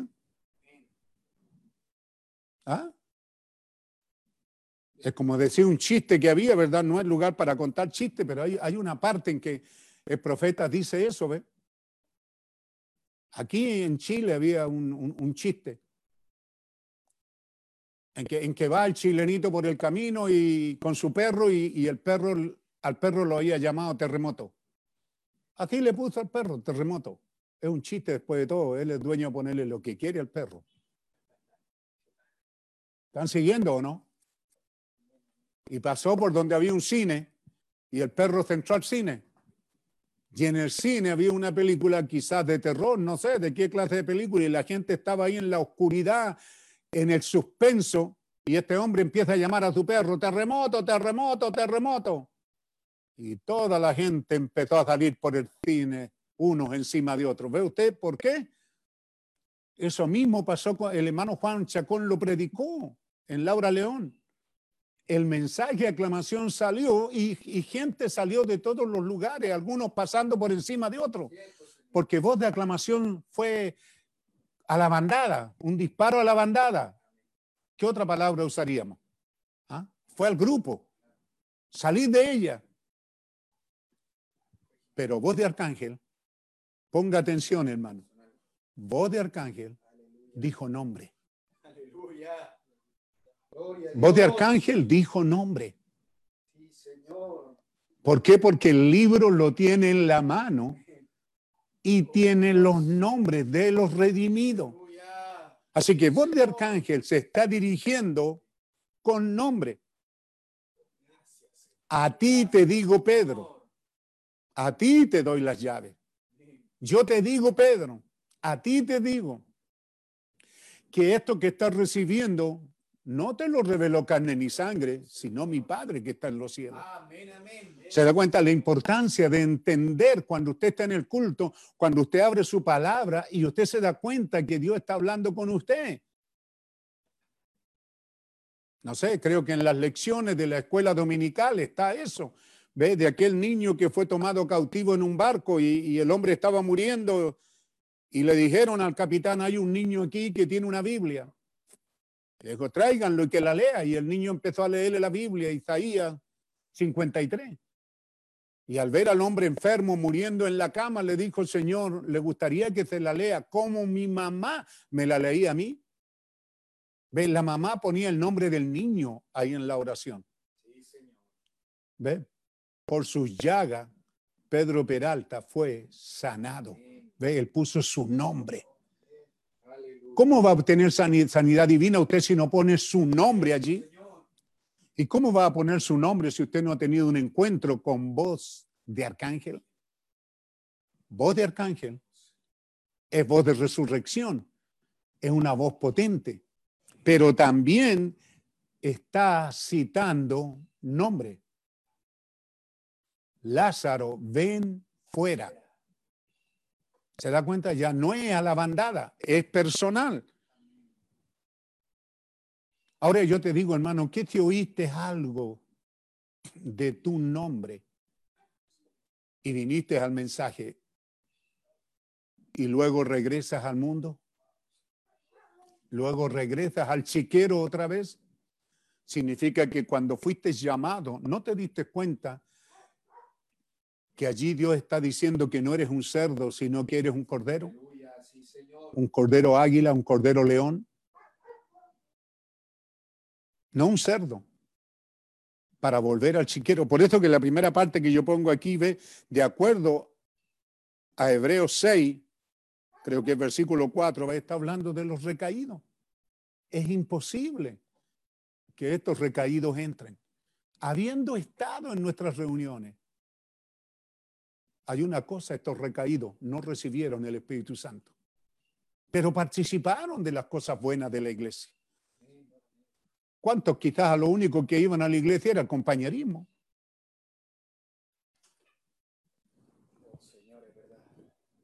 Pero también este mensaje este Cristo viviente aquí en la tierra tenía que hablar a la nación, escuche bien, donde el profeta fue levantado. Jesucristo en su segundo, ahí entre el segundo y tercer jalón, él profetiza lo que le pasará a la nación donde él fue levantado. Y así dice sido. Moisés antes de salir de Egipto profetizó lo que le pasaría a Egipto, que sería destruido. Y Jesucristo profetizó lo que le pasaría a esa nación y a esa ciudad. Ve, usted lo puede ir colocando en su contexto completo o como usted quiera. Pero él dijo, Jerusalén, Jerusalén, ¿cuántas veces quise juntarte? Pero tú no quisiste. Él está hablando, Jesús está hablando a la nación donde se levantó. Y William Branham aquí en el párrafo 241 y 42, si usted lo tiene, él está hablando, los Estados Unidos los recibe ahora o nunca los recibirá. Eso fue en 1956. Es cuando el mensajero de la edad está profetizando a los Estados Unidos de América. Él está hablando a su propia nación. ¿Lo hizo con gozo? No. Él lo hizo con mucho, con muchas lágrimas cuando Dios le permitió ver lo que le sufriría esa su nación por rechazar. ¿A quién están rechazando? No solo al séptimo mensajero, sino a la persona de Jesucristo mismo, porque la Biblia dice el Señor mismo. ¿Se da cuenta la nación en la que Él fue levantado? Este mensaje también predicaría a la nación que fue levantada. Oh, hermano. Dice los Estados Unidos. También habló 247 párrafos, la condición de la iglesia. Esa generación, ¿cómo estaba en ese día? Y que era una generación perdida. ¿Se da cuenta? Eso él está hablando esto se lo vuelvo a repetir. Primero, yo se lo cito a los fronterizos de la novia, a los recaídos de la novia. Segundo, a la nación donde él fue levantado. Tercero, la condición de la iglesia y la generación actual. Si usted lee ahí, hermano predicador, párrafo 250, a los ministros.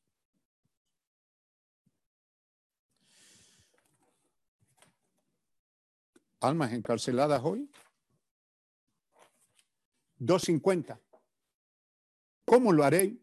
Serpiente, generación de víbora. Mire cómo los trata. Él está hablándole a ministros. Así es. Está hablándole a hombres santos. ¿Cómo pueden permanecer allí sabiendo que la Biblia predice y le dice a esa gente que no hagan eso y ustedes pueden pararse allí y comprometerse por un puñado de dólares o por unos pocos de por un poco de fama o que alguien les dé palmadita en la espalda. Ministros, ¿ve? Que cayeron en lo mismo que él está hablando en la primera etapa. ¿Dónde estaban los ministros en la primera etapa? Cayendo. Dinero, fama y mujeres. Y aquí en 1963 él está hablando, esto también toca a los ministros que se están vendiendo por dinero, por fama y por iglesia, palmaditas en la espalda. Lo puede ver usted mismo allí en su palabra. 257 párrafo. Le voy a leer también. Estáis ciego, fariseo, y escriba ciego, hipócrita, cuando leéis la misma palabra que todos han leído, y vienes aquí y me condenáis a mí, yo y yo soy exactamente lo que la palabra dice que sería en este día. Oh, hermano, esto sí debe subrayarlo, hermano. Ustedes que rechazan cuando la misma palabra habla de mí, yo soy exactamente lo que la palabra dice que sería en este día. Yo habría de ser el mensajero de este día. Yo soy el Mesías. Así dijo él. Yo soy el Mesías y se los he probado. Y eso es hoy día, ¿ve? Eso es lo que Él es exactamente hoy. Él es el Mesías. el Mesías, el Cristo viviente entre nosotros. No está William Branham pastoreándonos, hermano. Es el Cristo viviente. Por eso él dijo, creí en Dios, creer en mí. Por favor. Pablo dice, os ruego por lo que más quieran. No rechacen estas cosas. ¿Mm? También habló a los coré, los predicadores que se levantan en la iglesia y que no quieren guardar su lugar, sino que a toda costa quieren sacar a, Moisés de la escena. También habló, ¿qué quiere que le diga, hermano? ¿Ah? También él está hablando del Dios creador, que el que está aquí en la tierra es el Dios creador. Por eso no es extraño que Dios va y le dice, tú serás Dios y Aarón será tu sacerdote. Moisés fue el Dios a Egipto, hermano. Era Cristo. Cristo manifestándose allí, hablando la palabra creadora. ¿Cómo podía un hombre, hermano, traer cosas escenas y no ser un creador? Pero no era el hombre, no era Moisés, era Dios en Moisés. Y es lo mismo, es Dios en Cristo hablando su palabra creadora. Y es Dios en William Branham trayendo su palabra creadora en esta edad. Una manifestación quíntuple de la palabra hablada de Dios. Una manifestación quíntuple de su presencia con nosotros. Todas son esas cosas que Él está diciendo. Tengo tanto aquí que decirle, pero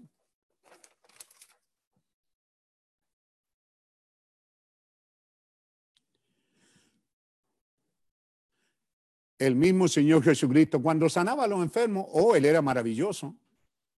Él era el joven profeta de Galilea, él era el, rabino de esa hora. ¿ve?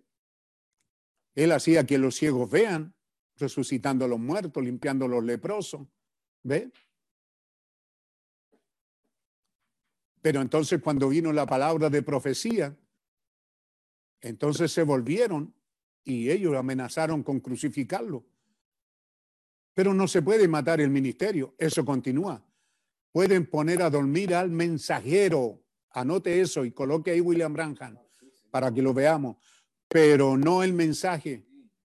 El mensaje siguió viviendo. Y noten que cuando vino el tercer jalón de su ministerio, Ve, usted sabe, el primero fue sanar enfermos. El segundo jalón, ¿qué fue?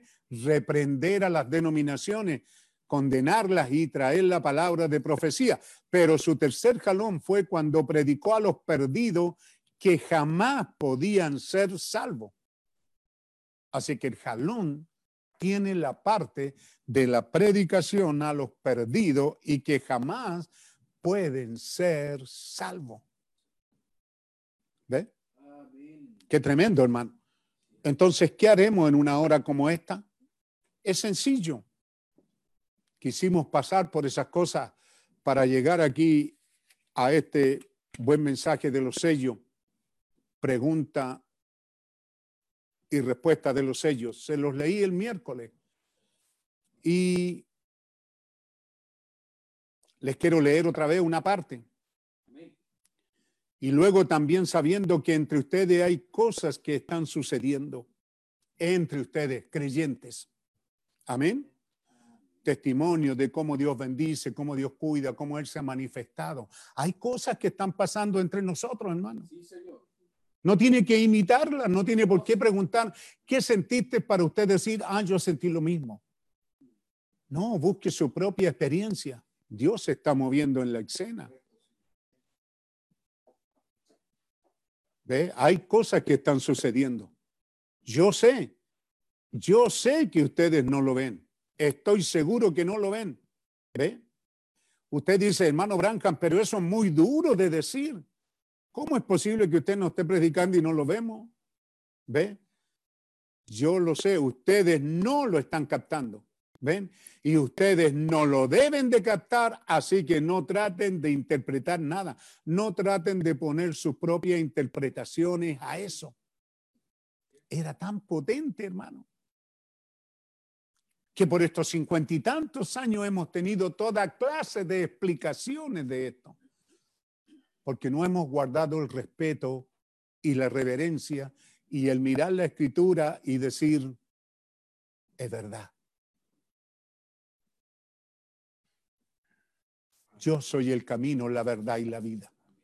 Es muy difícil de creer. Necesita mucha explicación, hermano, para creer que Él es verdad, camino,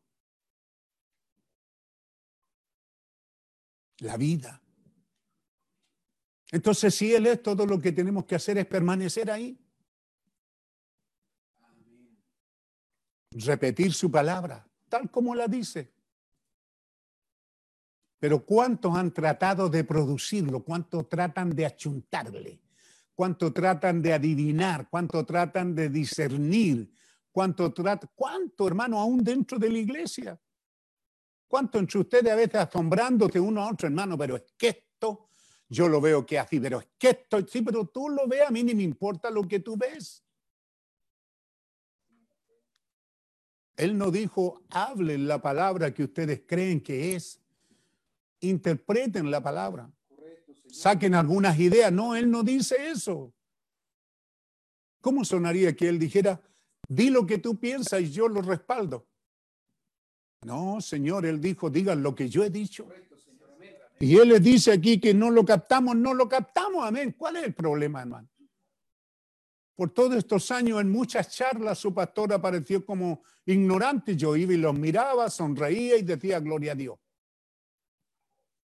Pero cuando algunos decían, esto es, esto es esto, yo decía, no puede ser porque no tiene resultado. Tomen mi consejo, no le pongan sus propias interpretaciones a ninguna cosa.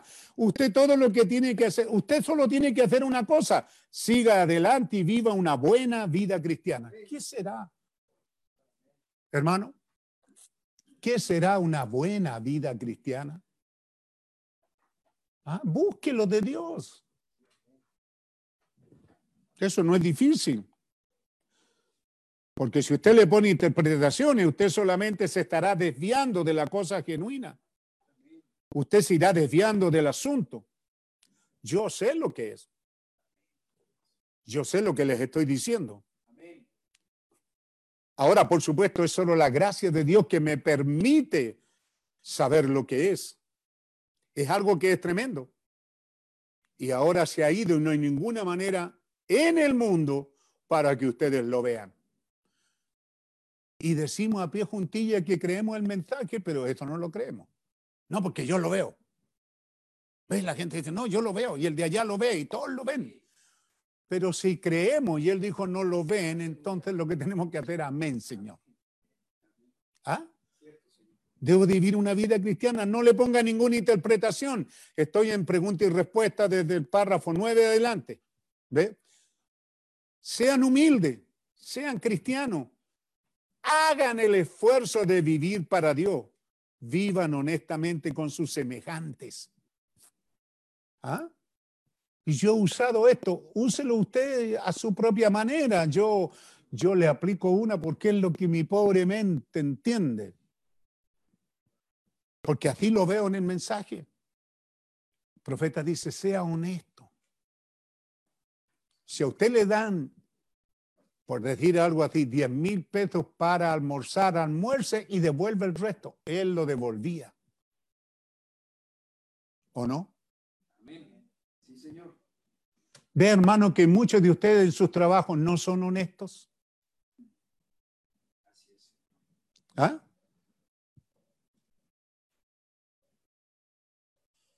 ¿Tiene la novia un ministerio? Usted sigue adelante de pregunta y respuesta. Él dice sí siga sacando papas. Si le faltan 15 minutos en su horario de trabajo y usted se sale 15 minutos antes, usted debe esos 15 minutos. Y el dueño, el empresario, tiene todo el derecho de descontarle esos 15 minutos. Si usted sume esos 15 minutos o esa media hora en el mes, vea cuánto le están robando, hermanito. Algunos se las dan de empresario y ni eso saben, hermano. No, es que es mi amigo, no es que es este, no es que... Si no tiene personalidad para manejar su empresa, hermano, no lo diga que lo es. Dígale, usted tiene un horario. Si el hombre llega tarde todos los días, entonces dígale, bueno, va a entrar a las nueve, pero va a salir una hora más tarde. O te voy a cortar el sueldo. Pero por una vez, hermano, sean honestos. ¿Mm? Por eso Pablo dice, usted que el patrón sea justo en lo que paga. ¿Mm? Quizás ahora mismo empezó esta crisis y algunos de los hermanos, antes que empezaran, empezaron a liquidar hermanos, cuidándose a sí mismo. Hermano, sea cuidadoso. Él está hablando de ser honestos. ¿Ah? No le robe a su patrón un minuto. Si quiere salir antes, hable con él. Llame a tu jefe y pídale permiso. Pero también propóngase pagar ese tiempo que se robó. ¿Puede sonar extraño? Solo vea la vida de un profeta, hermano.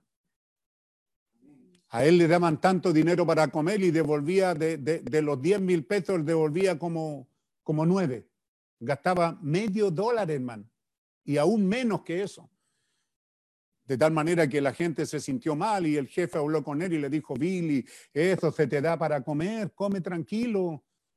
No estés devolviendo porque los demás. Entonces, ¿qué es lo que hizo el hermano Branham? Pero es que este no es mi sueldo. Eso es para yo comer y dormir cuando es una asignación. No les gusta eso, ¿verdad? Pero es la verdad, hermano. Si no aprendemos a ser honestos con el gobierno, ¿cuántos empiezan a trabajar como empresarios y no pagan sus- sus imposiciones y, y- y- y sus impuestos, hermano? Y decimos que somos honestos. ¿Ven lo que él está diciendo? Y es lo mismo lo que hemos dicho, así como pastores decimos, hermano, traiga su ofrenda, traiga sus diezmos.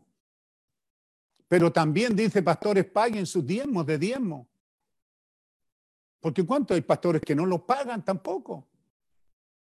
Por eso estamos hablando empresario y obrero. Por eso dice obrero.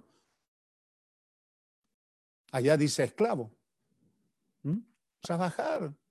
Cumplan su labor. Pero si puedes ser libre, sé libre de la esclavitud. ¿Ve? Entonces él está hablando de honesto. Y luego ámense unos a otros. Y no solamente ame a su amigo, a su hermano, a su comadre, también ame a aquellos que aparentemente son sus enemigos, aquellos descarriados que tocamos aquí, yo, aquellos recaídos, creyentes fronterizos. Podemos tener amor. Lo que Dios te dice, no te sientes a la mesa con ellos. Colócalo en la, el pellejo, como decían antes. Allá en el campo hay una mesa para los pobres allá afuera. Cuando alguien llega, dale allá de comer. Pero ¿por qué te sientas con él a la mesa? Si es un fornicario, un adúltero, un recaído. Ah, es que mis hijos, mi familia, debes de enseñarle que él cortó. No nosotros, ni Dios tampoco. Pero eso no significa que lo dejamos de amar. Pero no debemos tolerar el pecado, hermano. Debemos de saber dónde nos comportamos. Porque le vuelvo a repetir, si usted termina odiando a estos recaídos, entonces significa que usted lo hace personal. Pero no es personal, hermano. Es Dios el que va a tomar el castigo para ello. ¿Por qué usted habría de castigarlo? Viva una vida cristiana, ame a todo el mundo, aún a los enemigos, ámelo. Si puede hacer algo por ello, hágalo. Pero caminarán dos juntos si no están de acuerdo, es ahí donde se presenta el problema y es ahí donde patalean y reclaman. Pues que pataleen entonces. ¿Ah? Entonces él está hablando así, no lo interprete, sigan adelante, acuérdense. Todo esto lo está diciendo aquí en, en, en el, en pregunta y respuesta. Llevo mucho tiempo, ¿cuánto llevo? ¿Una hora y media? ¿Una hora y media, Manirene? ¿Termino ya?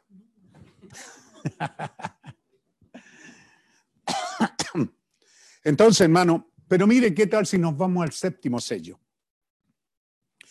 Ahora, 258. Ahora tendrán que creerme solamente por mis palabras. Cuando él llega a esta parte secreta, secretísima, a este gran secreto, a este, a este séptimo sello, él está hablando aquí del secreto de Dios que nadie lo sabe. Y aquí él dice, no ha sido revelado al público. Los truenos nadie lo sabe, pero fueron revelados. pero a él, él como profeta lo supo. Y él habló cosas sabiendo que Dios en esas cosas podía mantener el secreto. ¿Se acuerda que lo dijimos? A través de todos los profetas hablaron de este misterio, vivieron el misterio, sin embargo no lo supieron. ¿No es maravilloso cómo Dios, a pesar de que ellos vivieron el misterio, su vida fue un drama sobre este misterio? Y sin embargo no supieron. El secreto permaneció oculto por siglos y edades. ¿No se da cuenta usted que Dios pudo haberlo revelado en esta edad y seguir siendo secreto? Eso es lo que Él quiere. No trate usted de decir, bueno, pero aquí fue revelado y entonces, ¿qué es? No, eso sigue siendo un secreto, es algo personal. Él dirá tu nombre en esta hora. Pero Él está diciendo ahora, tendrán que creerme solamente por mis palabras. ¿Ve? Si yo tengo planes para hacer cierta cosa, yo sé que no puedo decírselo a nadie. No es que esa, esa persona va a hacer algo malo con lo que le digo. La cosa es que Satanás oirá ese plan, ¿ven? Y él no lo puede saber. Mientras está en mi corazón, el diablo no sabrá ese secreto. Si yo tengo planes de ir a un lugar, que es algo importante, si yo no lo digo, el diablo no sabe nada de ello. ¿Se da cuenta? Pero si lo digo, entonces el diablo lo sabe. ¿Ve? Eso significa ser sellado con el Espíritu Santo. Entonces es entre Dios y yo. El diablo no sabe nada al respecto. ¿Por qué? Porque Satanás 259 tratará de imitar, él tratará de imitar todo lo que hará la iglesia. Él lo ha intentado, lo hemos notado y sabemos eso, que el anticristo tiene esa cualidad de ser un imitador y al imitarlo confunde a la gente. Pero esto es una cosa en particular que él no podrá imitar. Ay, ay, ay. De esto no habrá mímica, porque él no lo sabe. No hay manera que lo llegue a conocer. Este es el tercer jalón. Él no sabe nada al respecto y no lo entiende. El diablo no sabe nada sobre el tercer jalón y no lo entiende. Ve, hay un secreto debajo de ello. Gloria a Dios. Gloria a Dios en las alturas. Mientras viva, dice el profeta, no pensaré igual por el resto de mi vida, después de lo que he visto. ¿Cuál es el próximo paso? Bueno, dice, pero no sé cómo interpretar eso. ¿Se acuerdan lo del zapatito? ¿Cómo estaba yo tratando de poner un cordón grueso en el hojar de un zapatito? ¿Ve? Eso fue para producir imitadores. Pero acuérdese de cuando él me elevó allá y me dijo, este es el tercer jalón y nadie conocerá nada de ello. 263. Estoy avanzando rápido. Estando allí parado cuando eso fue, algo me vino y dijo, no temas. 289, hermanos del séptimo sello. ¿Escucharon? Ponga atención. 289, subrayelo. Estando allí parado cuando eso se fue, algo me vino y dijo, no temas estando allí parado, algo vino a mí y dijo, no tema, dijo, no tema. ¿Cómo lo entiende? Lo escuché, ¿verdad? ¿Mm? Esto es oírlo. Alguien dijo, no temas. Está hablando de oír. Pero dice, ahora yo no oí ninguna voz, pero era algo como por dentro que me habló. ¿Se da cuenta? Cuando él está hablando de tercer jalón, el tercer jalón es en el cuartito. Es allí donde él se revela, no aquí. Por eso que este, este no sabe nada, hermano.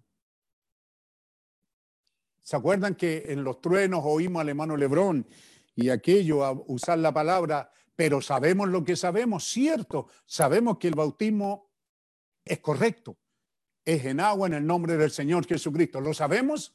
Lo sabemos, ¿verdad? Sabemos que estamos en el tiempo de su venida. Lo sabemos. Sabemos que los siete sellos fueron abiertos, lo sabemos. Sabemos que los siete truenos dieron sus voces, lo sabemos. Ve, hay un conocimiento aquí, sabemos las cosas, pero hay algo que tiene que venir aquí, que este no sabrá nada.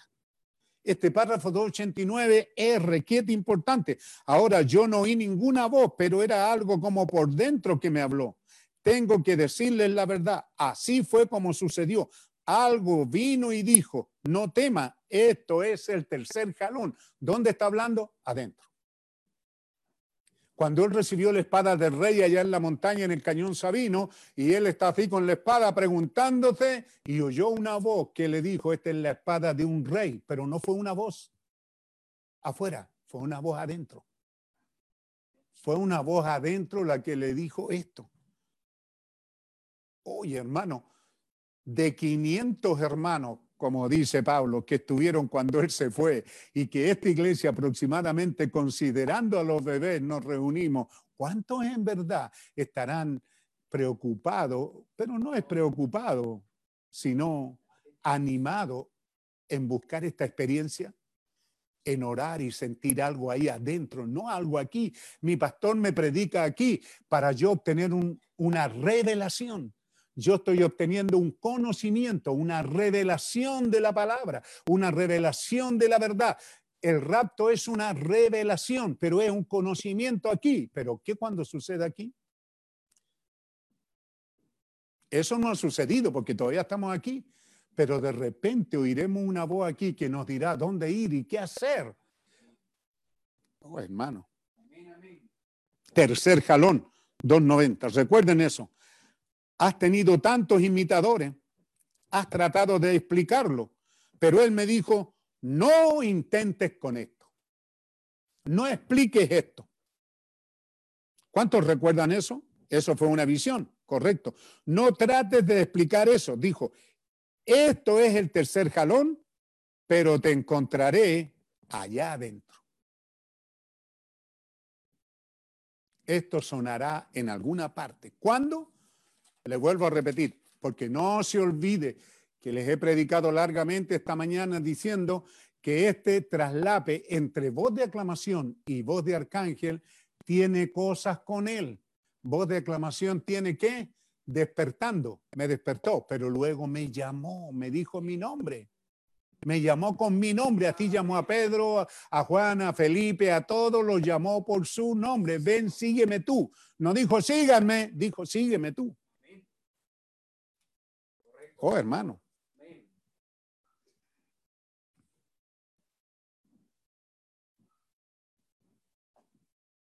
¿Ve usted lo del zapatito? Ahora haz tu primer jalón y cuando lo hagas los peces seguirán la carnada. Luego dijo, vigila bien el segundo jalón, porque solo serán peces pequeños, pero el tercer jalón lo captará.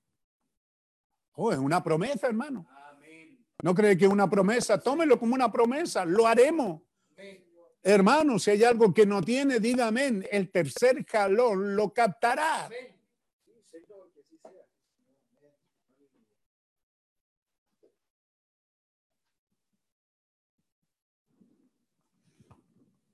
Vino una voz y dijo, no puedes enseñarle cosas sobrenaturales a bebés pentecostales. Qué importante, hermano, después de años, Dios ahora le está diciendo, comienza a entrar en ello. Ahora ya no somos pentecostales. Ve, mi precioso hermano, ustedes, hermanos músicos, ustedes, cómo he peleado con ustedes respecto a la música, a la forma de adoración. Dejen esta corriente del mundo. No canten como el mundo, no imiten al mundo. Dios nos ha dado lo mejor de lo mejor aquí en la iglesia. ¿Ah? Esa adoración sagrada, ¿cómo no saber, hermano, cuando un cántico te hace tocar a Dios, te hace sentirlo? ¿Cómo hemos buscado eso, hermano? Allí te encontraré. Esto será el tercer jalón. Y no se los dirás a nadie. Y allá en, el, allá en el cañón Sabino, él dijo, este es el tercer jalón. ¿Ve usted?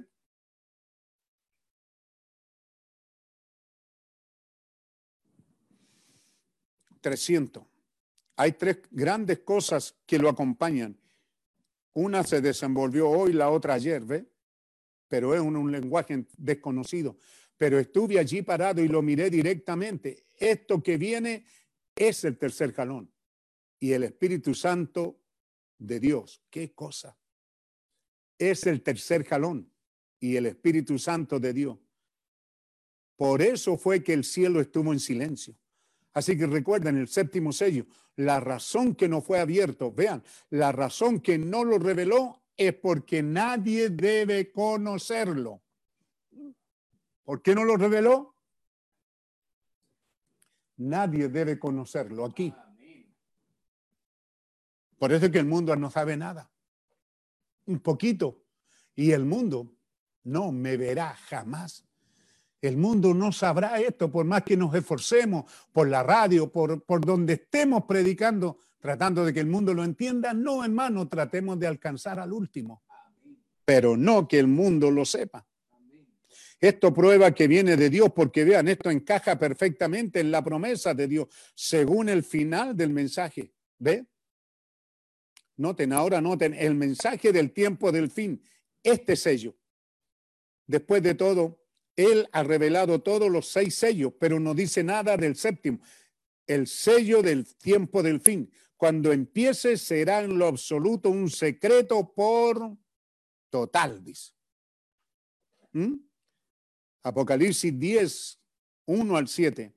Al final del mensaje del séptimo ángel, todos los misterios de Dios serán conocidos. Estamos en el tiempo del fin, estamos en la apertura del séptimo sello. Ponga mucha atención. ¿Están cansados? Respiren un poco, manténganse porque no me voy a quedar con esto. Ahora la voz del gran trueno y la misión que fue traída ha sido revelada ha sido probado que era de Dios. Ahora piénselo, yo no conocía estos sellos, pero han sido revelados en esta semana. ¿Pensó alguien de eso, de esos siete ángeles viniendo con el mensaje? Esos ángeles trayéndome hasta aquí. Ve, él sigue hablando de todas estas cosas. Esto habla de que el tiempo, estamos en el tiempo del fin. Amigo, párrafo 320. Estoy intentando decir esto para mostrarles que estamos en el tiempo del fin. Ahora, si estas otras cosas cuadraron perfectamente con la palabra, entonces esto también cuadra perfectamente con la palabra. Aquí estamos, amigos, estamos al final. Ya pronto será el tiempo, se oirá, entre comillas dice, el tiempo ha terminado. Pronto oiremos eso. El tiempo ha terminado. Millones perderán sus vidas. Millones que ahora creen estar salvos serán estopa en esa hora atómica. Estamos viviendo en la última hora por la gracia de Dios Todopoderoso, por su ayuda hacia su pueblo, que así ellos puedan mirar con expectativa hacia la aparición próxima de Cristo ¿Ve? Hermano, hermano Branham, ¿cuánto tiempo falta? Yo no lo sé. Quizá falten 20 años, quizá falten 50 años, quizá falten 100 años. Yo no lo sé. Quizás sea mañana, quizá esta noche. Yo no lo sé. Solo Dios lo sabe. ¿De qué estamos hablando, hermano? Ve, hay una caminata. Millones se perderán. Millones que hace algunos meses, años atrás, eran salvos, creían ser salvos, estaban en nuestras reuniones saltando, brincando, diciendo aleluya, pero se han perdido. El tiempo ha transcurrido. ¿Ve? Sí, Señor, de verdad. Oh, hermano, qué lectura, ¿verdad? Amén. Estamos viviendo en la última hora por la gracia del Dios Todopoderoso y su ayuda hacia su pueblo que así ellos puedan mirar con expectativa hacia la aparición próxima de Cristo. Aparición, ¿se acuerda que les dije al principio? Su venida, esta, tiene estas cosas, aparición y venida, y también es llamado su venida, pero él dice aparición y venida son cosas diferentes. ¿Y qué más dijimos sobre aparición? No sé si lo anoté por ahí. Eh, descenso. son palabras. Aparecer y su descenso son tres pasos. Y él dice aquí que así ellos puedan mirar con expectativa hacia la aparición próxima de Cristo. Aparición, está hablando de estos tres pasos. 1963, esto es febrero, marzo, cuando está predicando el séptimo sello. Él está predicando que estamos ahí en la aparición. Y la aparición son tres pasos. Voz de aclamación, voz de arcángel y trompeta de Dios. Eso ya estaba casi a la mano.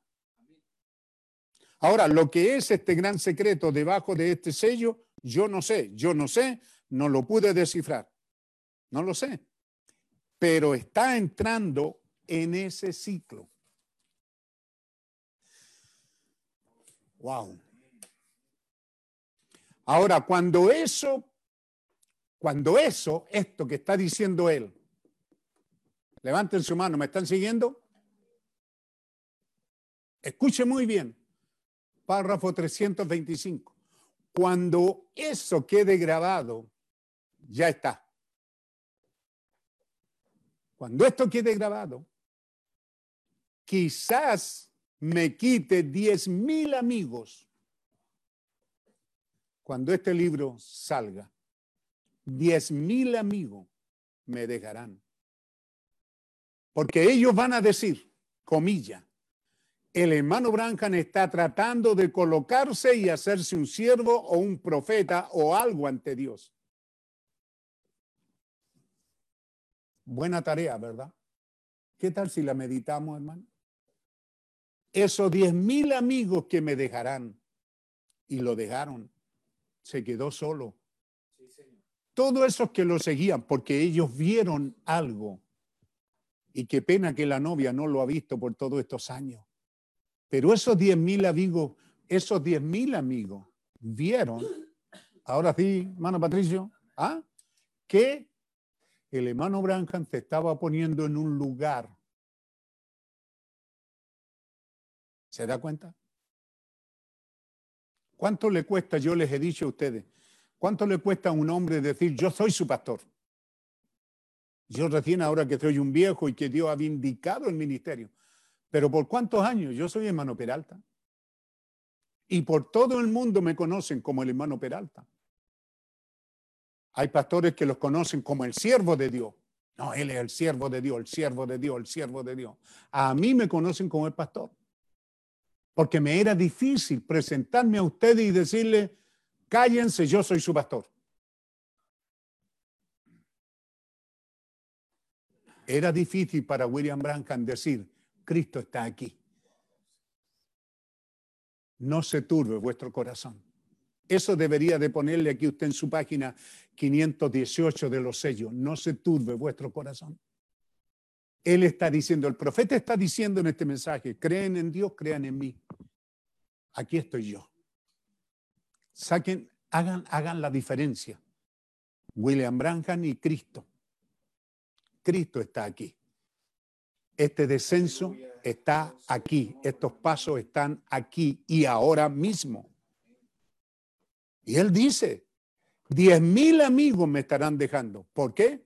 Porque ellos dirán, el hermano Branham está tratando de colocarse y hacerse un siervo, un profeta o alguien o algo ante Dios. Y él dice, déjenme decirles esto, mis hermanos. Eso es un error. No piense así. Yo no estoy tratando de colocarme en el lugar de mi Señor Jesús. Mire lo que le está diciendo. Ve, léalo entre líneas. Yo únicamente le estoy diciendo lo que vi y lo que me fue dicho. Yo les estoy diciendo a ustedes lo que vi y lo que me fue dicho. Ahora hagan ustedes lo que les guste hacer. Yo no sé quién va, ni qué va a suceder. Yo no sé. Yo solamente sé que esos siete truenos contienen ese misterio. Los cielos estaban en silencio. ¿Todos entienden? Quizás sea el tiempo. Quizás ahora mismo sea la hora, cuando aparezca en la escena esta gran persona que hemos estado esperando. Wow. Póngase reverente, hermano. ¿Quién es esta gran persona? Quizás ahora es el tiempo que aparezca aparición y venida. Aparezca esa persona, esa teofanía, ese ministerio del Espíritu Santo. Lo leeremos en el mensaje. No los tengo aquí, hermano, están en la iglesia. No sé si Pedro me está escuchando y en algún momento puede arrancarse, traer el mensaje sobre el Espíritu Santo. Los folletos de qué es el Espíritu Santo, para qué es el Espíritu Santo. Ve, ahí lo está diciendo. Y eso es el año 59, hermano. Es cuando él está predicando eso allá. Notó usted dos cosas. En el párrafo 325 él dice, diez mil amigos me estarán dejando porque dirán, el hermano Branham te está colocando aquí. Y él dice, no, señor, no lo crean así, no lo estoy diciendo. Pero quizás, quizás, quizás sea el tiempo cuando esa persona aparezca en la escena, cuando esa persona que estamos esperando, ¿a quién estamos esperando? A Cristo. Entonces, ¿cuántos predicadores leyendo esto pusieron, han puesto a diferente gente ahí como octavo mensajero, como un mensajero? Han puesto a una persona aquí, porque aquí, según ustedes, Checho, hay una persona. Hay una persona, aquí dice, aparezca en la escena esta gran persona que estamos esperando. Pero note usted, párrafo siguiente, quizás este ministerio por el cual he tratado de llevar la gente nuevamente a la palabra, quizás este ministerio ha servido de fundamento. Y si así ha sido, entonces les estaré dejando para siempre. Si esta persona entra en la escena, Cristo, entonces yo, William Branham, les estaré dejando para siempre. Una y otra vez. No habrá dos al mismo tiempo aquí. ¿Se da cuenta que usted puede poner otra cita? ¿Cuál es la cita que le di que pusiera ahí? Dije que pusiera una cita. Ahora puede poner otra. El Evangelio según San Juan 1, donde Pablo, o, buscar la cita de Juan el Bautista, dice, yo estaré menguando y él crecerá. Oh, ¿no siente esa presencia en tu corazón, hermano? ¿No siente algo diciéndole amén a esto? Se da cuenta que era Cristo descendiendo y William Branham aquí en los sellos poniendo fin a su ministerio. Les estaré dejando para siempre. No habrá dos aquí al mismo tiempo. Si así es, Él crecerá y yo menguaré. Yo no lo sé. Pero de una cosa estoy agradecido, de que Dios me dio el privilegio de mirar y ver lo que era y verlo abrirse delante de mis ojos. Dios me ha permitido a mí, dice él, verlo. Usted y yo, creerlo por la fe. ¿Cuántas veces hemos dicho cosas que no correspondían? Ve, el reino de Dios viniendo aquí a la tierra, estamos cambiando de lo negativo a lo positivo.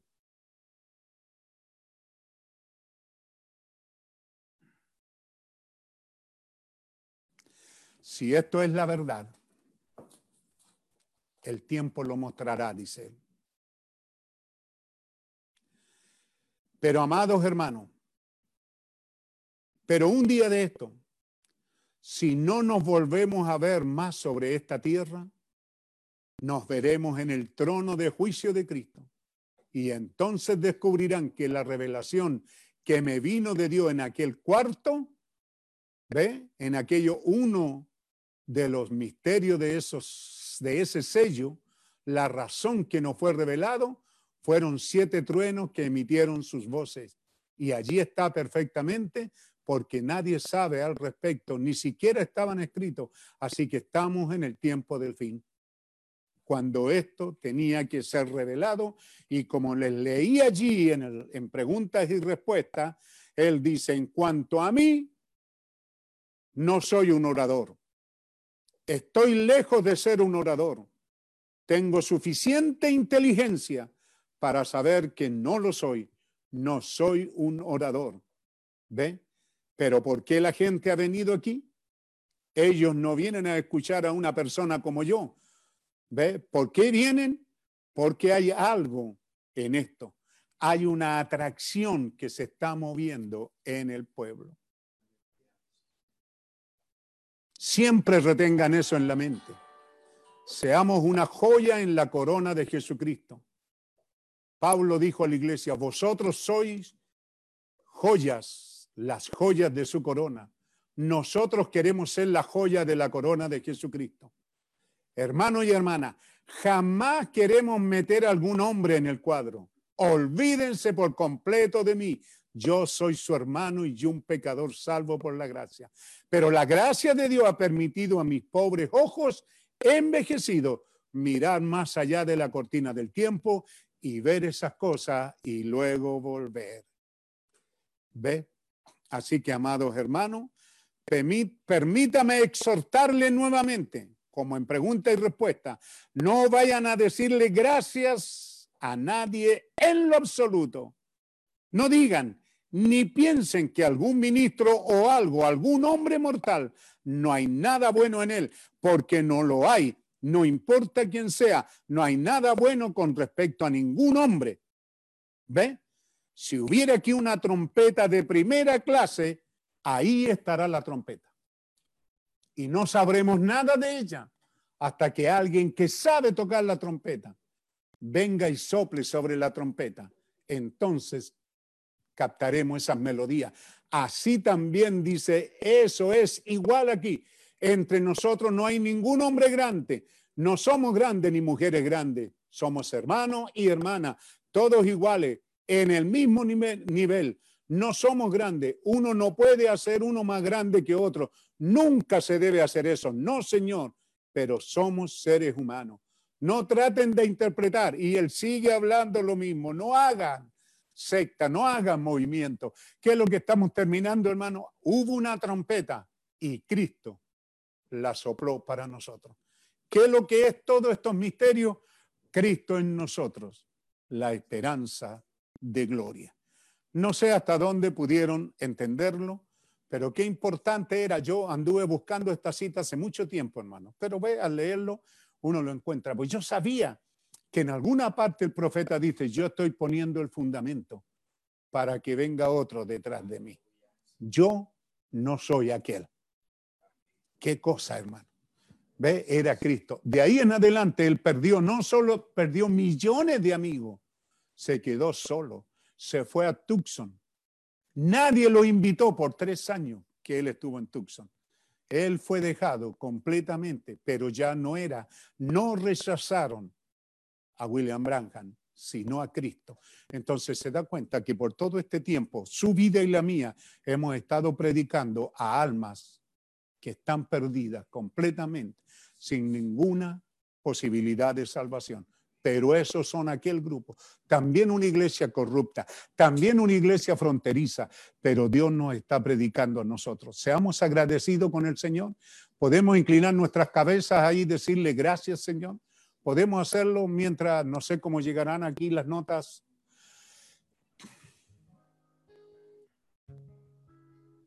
Señor Dios grande, maravillosas son tus obras en toda la tierra. Sí, sí, Qué grandes verdades. Yo necesito que bajen 30 centímetros, Señor, Señor. Yo necesito que esto llegue a ser una revelación espiritual. No hay nada que yo pueda hacer, pero soy un llamado de tu nombre. Y aquí estamos en la expectativa de algo, Señor. Algo que ningún hombre producirá. Pero tú que estás aquí, tú lo harás, Señor. Ayúdanos a quedarnos con estas verdades. Y que ahora que tenemos la oportunidad de estar en casa y buscar un rincón y podamos ponernos sensibles para esa presencia sagrada. Ayúdanos, Señor. Una vez más oramos por tu pueblo. Que todos tus hijos estén bajo tus alas de amor y de misericordia. Protegido y escondido bajo tus alas, Señor. Allí estamos seguros.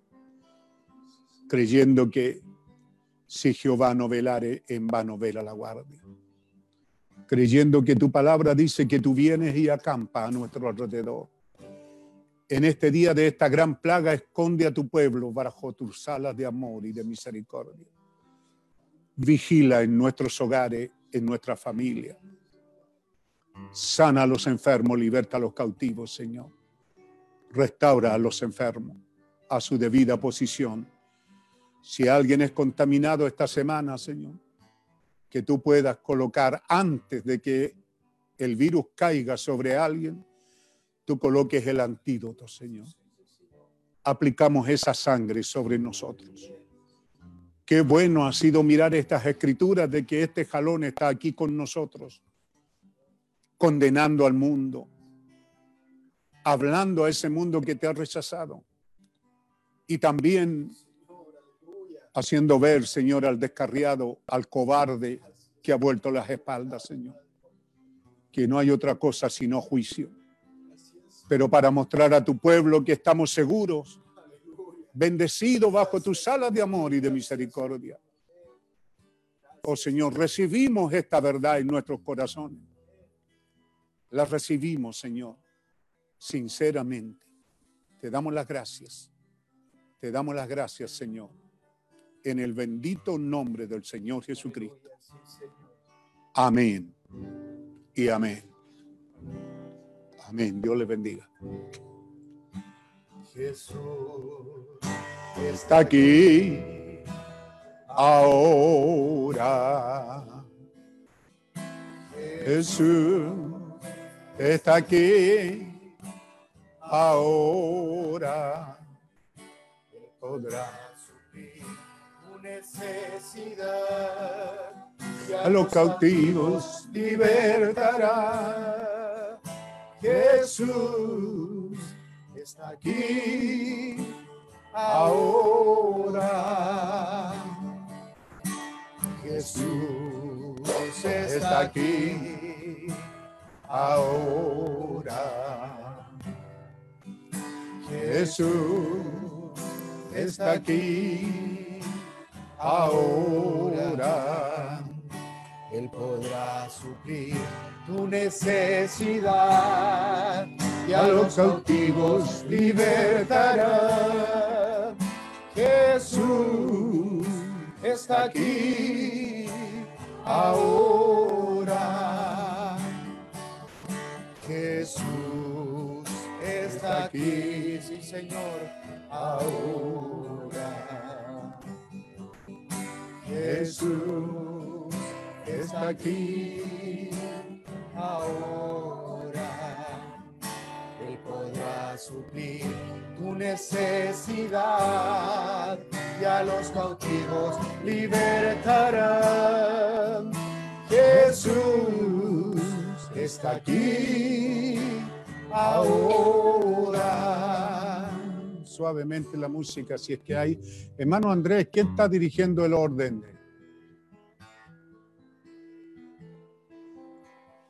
Hermano Andrés Soto, ¿quién está dirigiendo? Pastor, el hermano Henry, él está a cargo si es que hay alguna... No, no, no, no, no, no. De dirigir el que vaya colocando la imagen de cada Yo. familia. Yo, pastor. Estamos- Ok, pastor. vamos a estar cantando de aquí, pero que pase cada familia para saludarla. Amén. Amén, pastor. Tenemos tiempo, así que el almuerzo quedó listo ayer, ¿o no? ¿No hay almuerzo?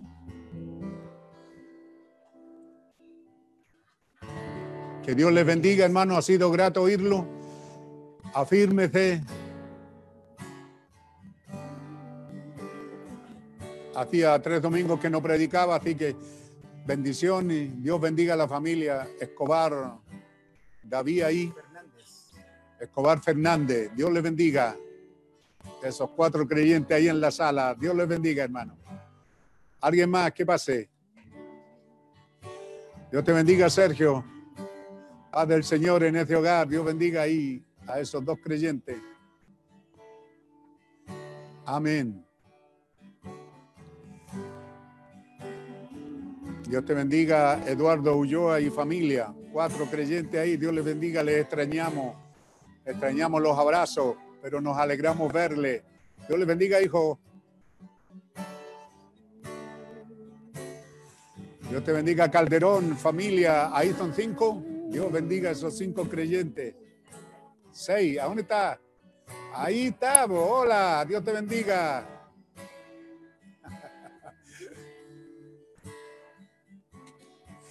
Dios te bendiga, hermano Fidencio y familia. ¿Dónde está el muchacho? Que se acerque al papá. Ahí.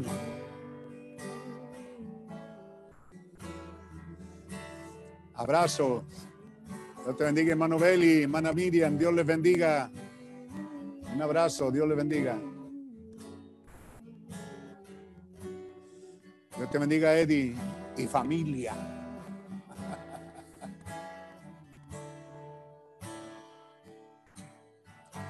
Dios bendiga ahí donde estamos, Gutiérrez, Fica y familia. Hermana Magdalena, Dios le bendiga. Me alegro verla y saludarla. ¿No me escuchó la hermana Magdalena? Ahora sí. Ya, pues. Sonría, pues, hermana Magdalena.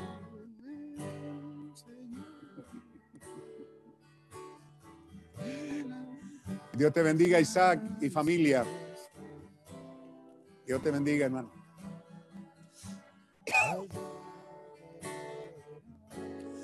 Te bendiga, hermano José Durán y familia.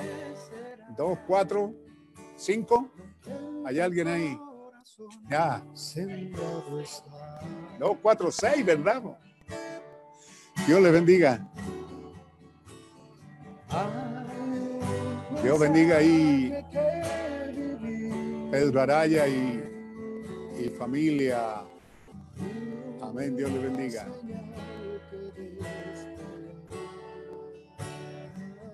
Dios te bendiga, Eri. ¿Cuántos son ahí? ¿Cuatro? Dios le bendiga.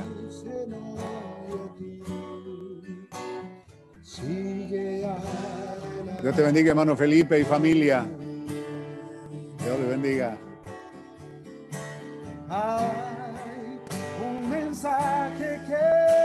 Dios te bendiga, Sergio. Ánimo y fuerza. Restauración. Dios te bendiga, Gabriela. Dios les bendiga. Dios te bendiga, Ronald y familia. ¿Cuántos son ahí? ¿Cuatro?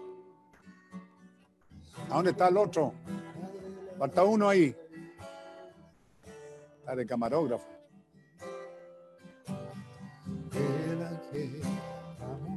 Albónico, Dios les bendiga a los cuatro ahí.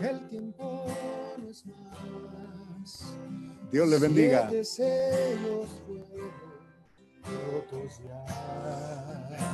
te bendiga, hermano Bello. ¿Cómo ha estado la guardia? Dios te bendiga.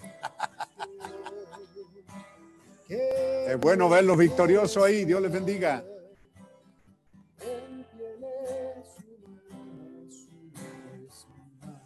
Dios te bendiga, David, familia. Pablo, no lo veo por ahí. ¿Dónde está? ¿De guardia también? ¿En la iglesia?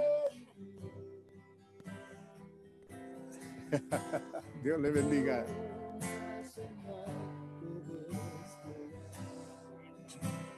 Dios te bendiga. Echamos de menos esta comida, Hugo y familia. Dios te bendiga, hermano. Lo extrañamos a todos.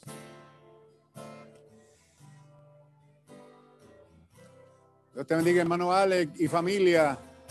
Dios le bendiga, hermana.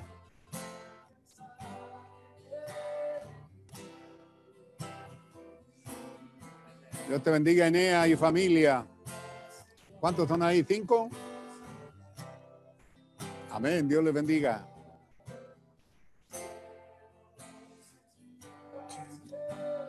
Dios bendiga ahí. ¿Dónde está Carloncho? Ahí está Carloncho. Un abrazo, Carloncho. Ánimo, fuerza. Dios te bendiga, Dios le bendiga, hermana.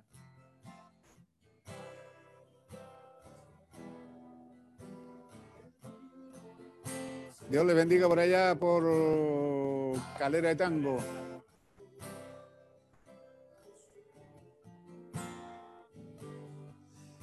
Fernando, Dios bendiga otra familia. ¿Cuántos son ahí? ¿Cuatro? Hay uno que no se ve. No, el otro lado. Ahí sí.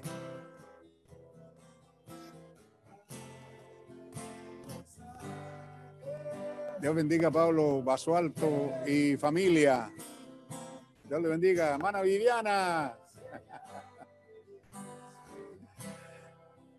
Dios le bendiga. Eh, Curacaví.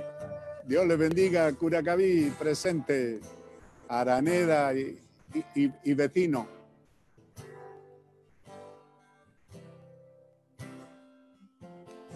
Gloria a Dios. Fernández, Andrés. Dios les bendiga.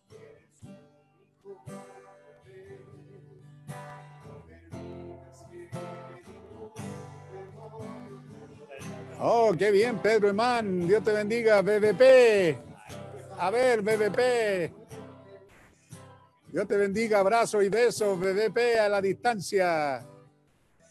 Dios te bendiga, Dios te bendiga. Eunice y familia.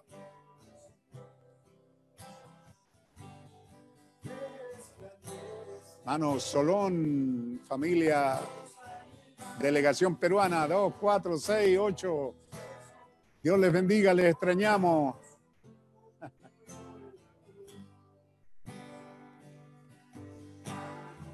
Dios te bendiga, Daniel y familia, 2, 4 y medio.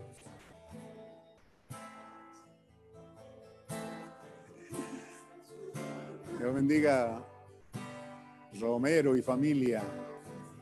Gloria a Dios.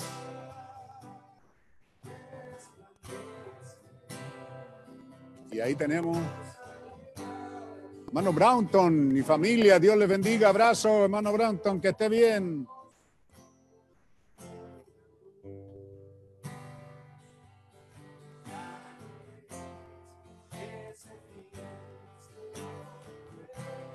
¿Y a quién tenemos aquí?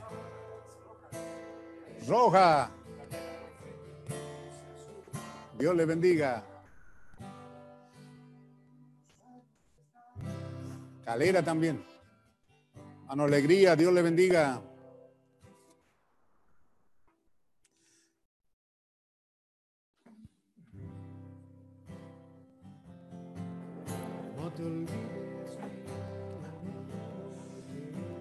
Dios bendiga, Welken. Esas dos familias ahí, qué bien, Dios les bendiga.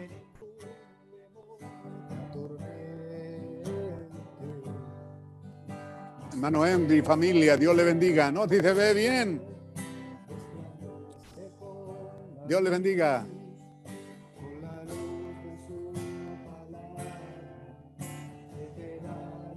Vi- Villega. Dios les bendiga a esas dos familias Villega. Ánimo, fuerza, un abrazo fuerte. Dios les bendiga. Te bendiga, Robin y familia. Shalom. Oh, Dios le bendiga a Anesita, Glorita y Glorita y Alejandro. Dios te bendiga. Ocupáis casi todas las fotos. En tus manos está y Dios te bendiga ahí. Ahí nos perdimos. ¿Cuánto es el apellido? Morales. Morales González. Dios te bendiga, viejo Leiva.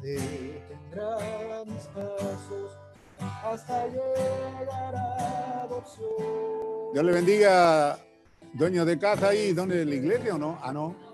Catalán. No, hermana Corbalán. Dios le bendiga.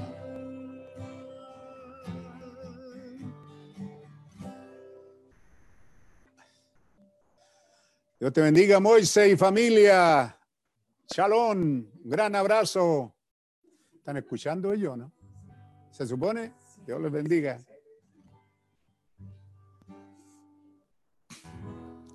Oh, ese joven matrimonio ahí. Abrazo, Dios te bendiga. Cornejo Ibáñez. Algo me acuerdo. Dios bendiga ahí. Castillo Leiva Salazar. Mapuhue, Dios le bendiga. Cuiden la iglesia.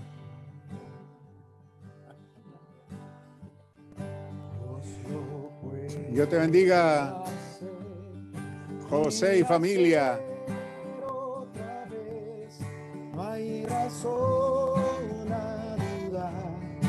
Dios lo puede. Dios te bendiga, hermano Pineda y familia. Un abrazo, hermano Pineda, abrazo. Dios te bendiga.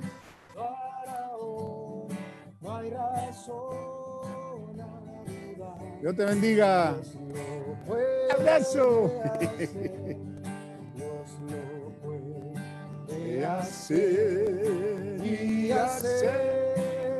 Dios bendiga ahí, Calderón Ley, Calderón Bello.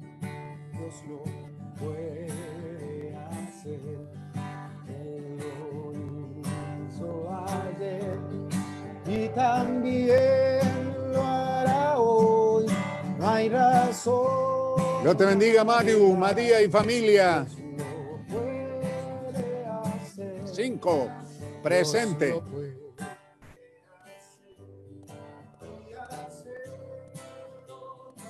Dios te bendiga, Elías y familia.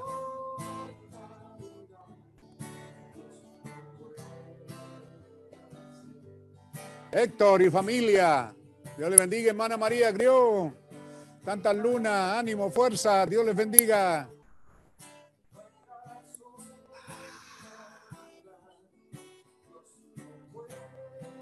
Dios te bendiga, muchacho Fernández y Chávez. Fernández Chávez. Saludo, abrazo.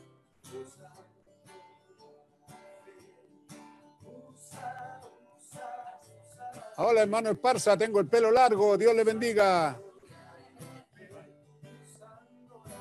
No escuchan. Hermano Esparza.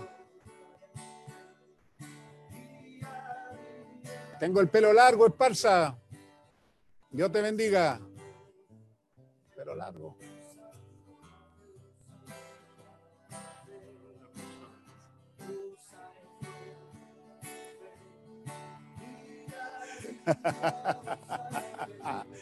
Hay como un minuto de desfase. Dios te bendiga, hermano Vega Leiva. Vega Leiva, hola, Dios te bendiga.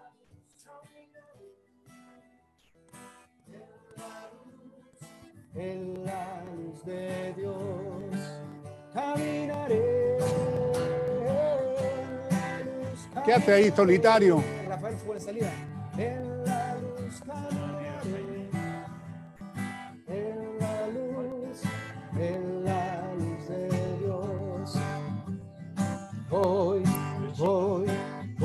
Dios le bendiga. ¿Quién es ese barbón que está ahí en la casa? Dios le bendiga. voy en la luz,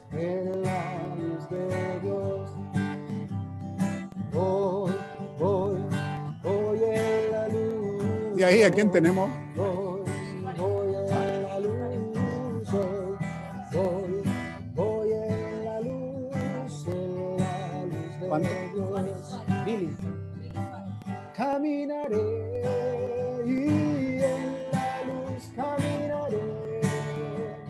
Po. En la luz caminaré. Familia Muñoz, Dios les bendiga. Abrazo para todos ustedes. Dios les bendiga. Caminaré. En la luz caminaré. En la luz caminaré. Dios te bendiga, Rojas. Rojas Manrique. Hola, hola. Voy, Hoy en la luz voy, voy en la luz voy. ¿Moyano? Adriano, Dios les bendiga.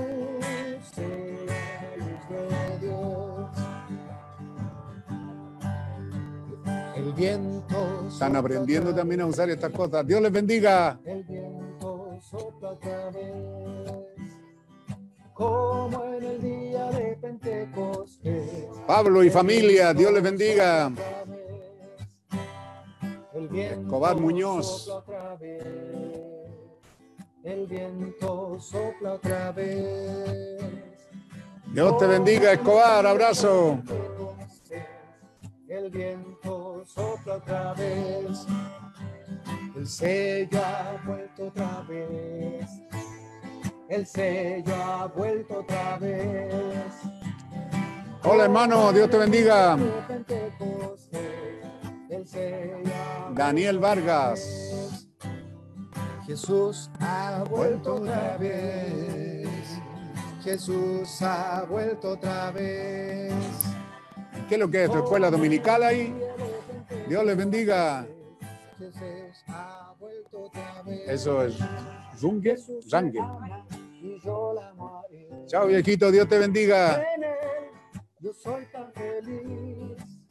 Jesús me ama y yo la amaré. Dios te bendiga, hermano En Calderón. él yo soy tan feliz. Calderón, Dios te bendiga. En él, en él, en él, yo soy tan feliz.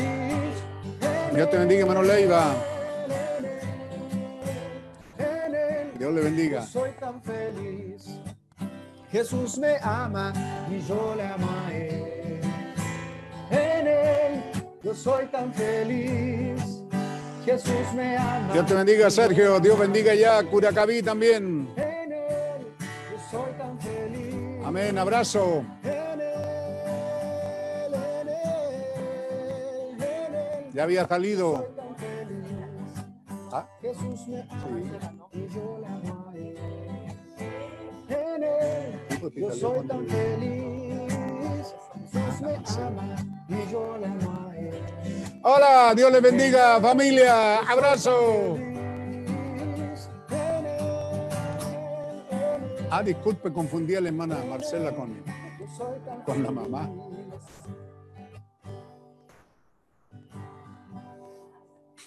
Dios bendiga ya hospital. ¿Están todos sanos en este hospital? Dios les bendiga. Gloria a Dios. vivo está. Le veré. La familia Alejandro, Dios les bendiga, familia Alejandro. Hoy yo sé. Dios te bendiga, hermana Marcela Leiva, disculpa. Allá. Hoy Dios yo bendiga Billy y familia. vivo está. Mi redentor. mi redentor, bendiga. Tremendo este hombre. Vivo está. Y le veré. Hola Eduardo y familia, Dios les bendiga. Hoy yo sé, mi redentor vivo está. En aquella gran ciudad, Él está. Aleluya. Pastor, ahí pasaron todos los hermanos que están conectados. Hermana Marcela Leiva, no la saludé bien. ¿Ya no está? Dios te bendiga, hermana Marcela Leiva. Marcela. Oh, acá todavía está, hay que decir que no.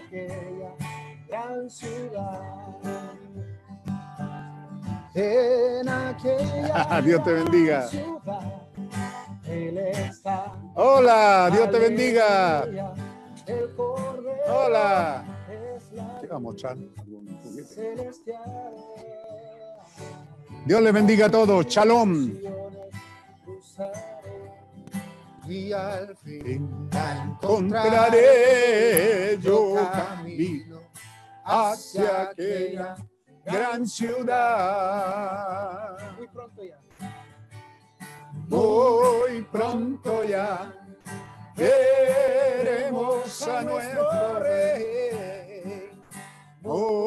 pronto ya veremos a nuestro rey. Muy pronto ya veremos a nuestro rey. Aleluya, aleluya, veremos a nuestro rey.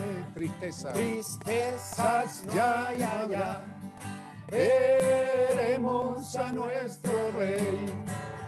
Tristezas ya no habrá, veremos a nuestro rey. Oh, sí, Señor. Tristezas no hay allá. Veremos a nuestro rey. Aleluya, aleluya. Veremos a nuestro rey. Muy Pronto ya veremos a nuestro rey. Muy pronto. ¿Y la niña te va a dormir? veremos a nuestro rey. Muy pronto ya veremos a nuestro rey. Aleluya, aleluya, veremos a nuestro rey. Hacemos una oración. ¿Puedo salir? Padre amoroso, te damos las gracias por este feliz día que nos das, extraño, pero feliz, nostálgico, pero feliz también.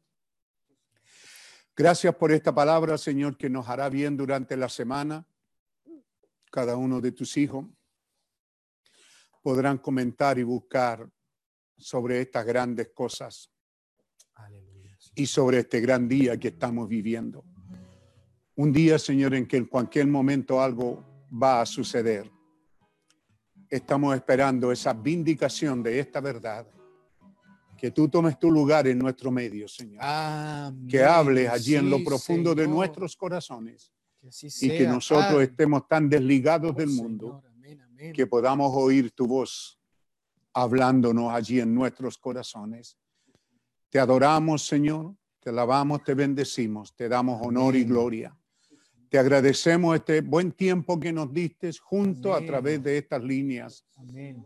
a través de estas cosas modernas de este tiempo. Sí, Gracias te damos, Señor, que tú Gracias, lleves el saludo y tu palabra a cada corazón en el bendito nombre del Señor Jesucristo. Amén. Amén. Las señales ¿Estamos saliendo todavía o no? Si alguien nos sintoniza de allá de, de Peñaflor, un saludo a los santos en ese lugar, a la familia. Dios les bendiga a todos ustedes en esos lugares.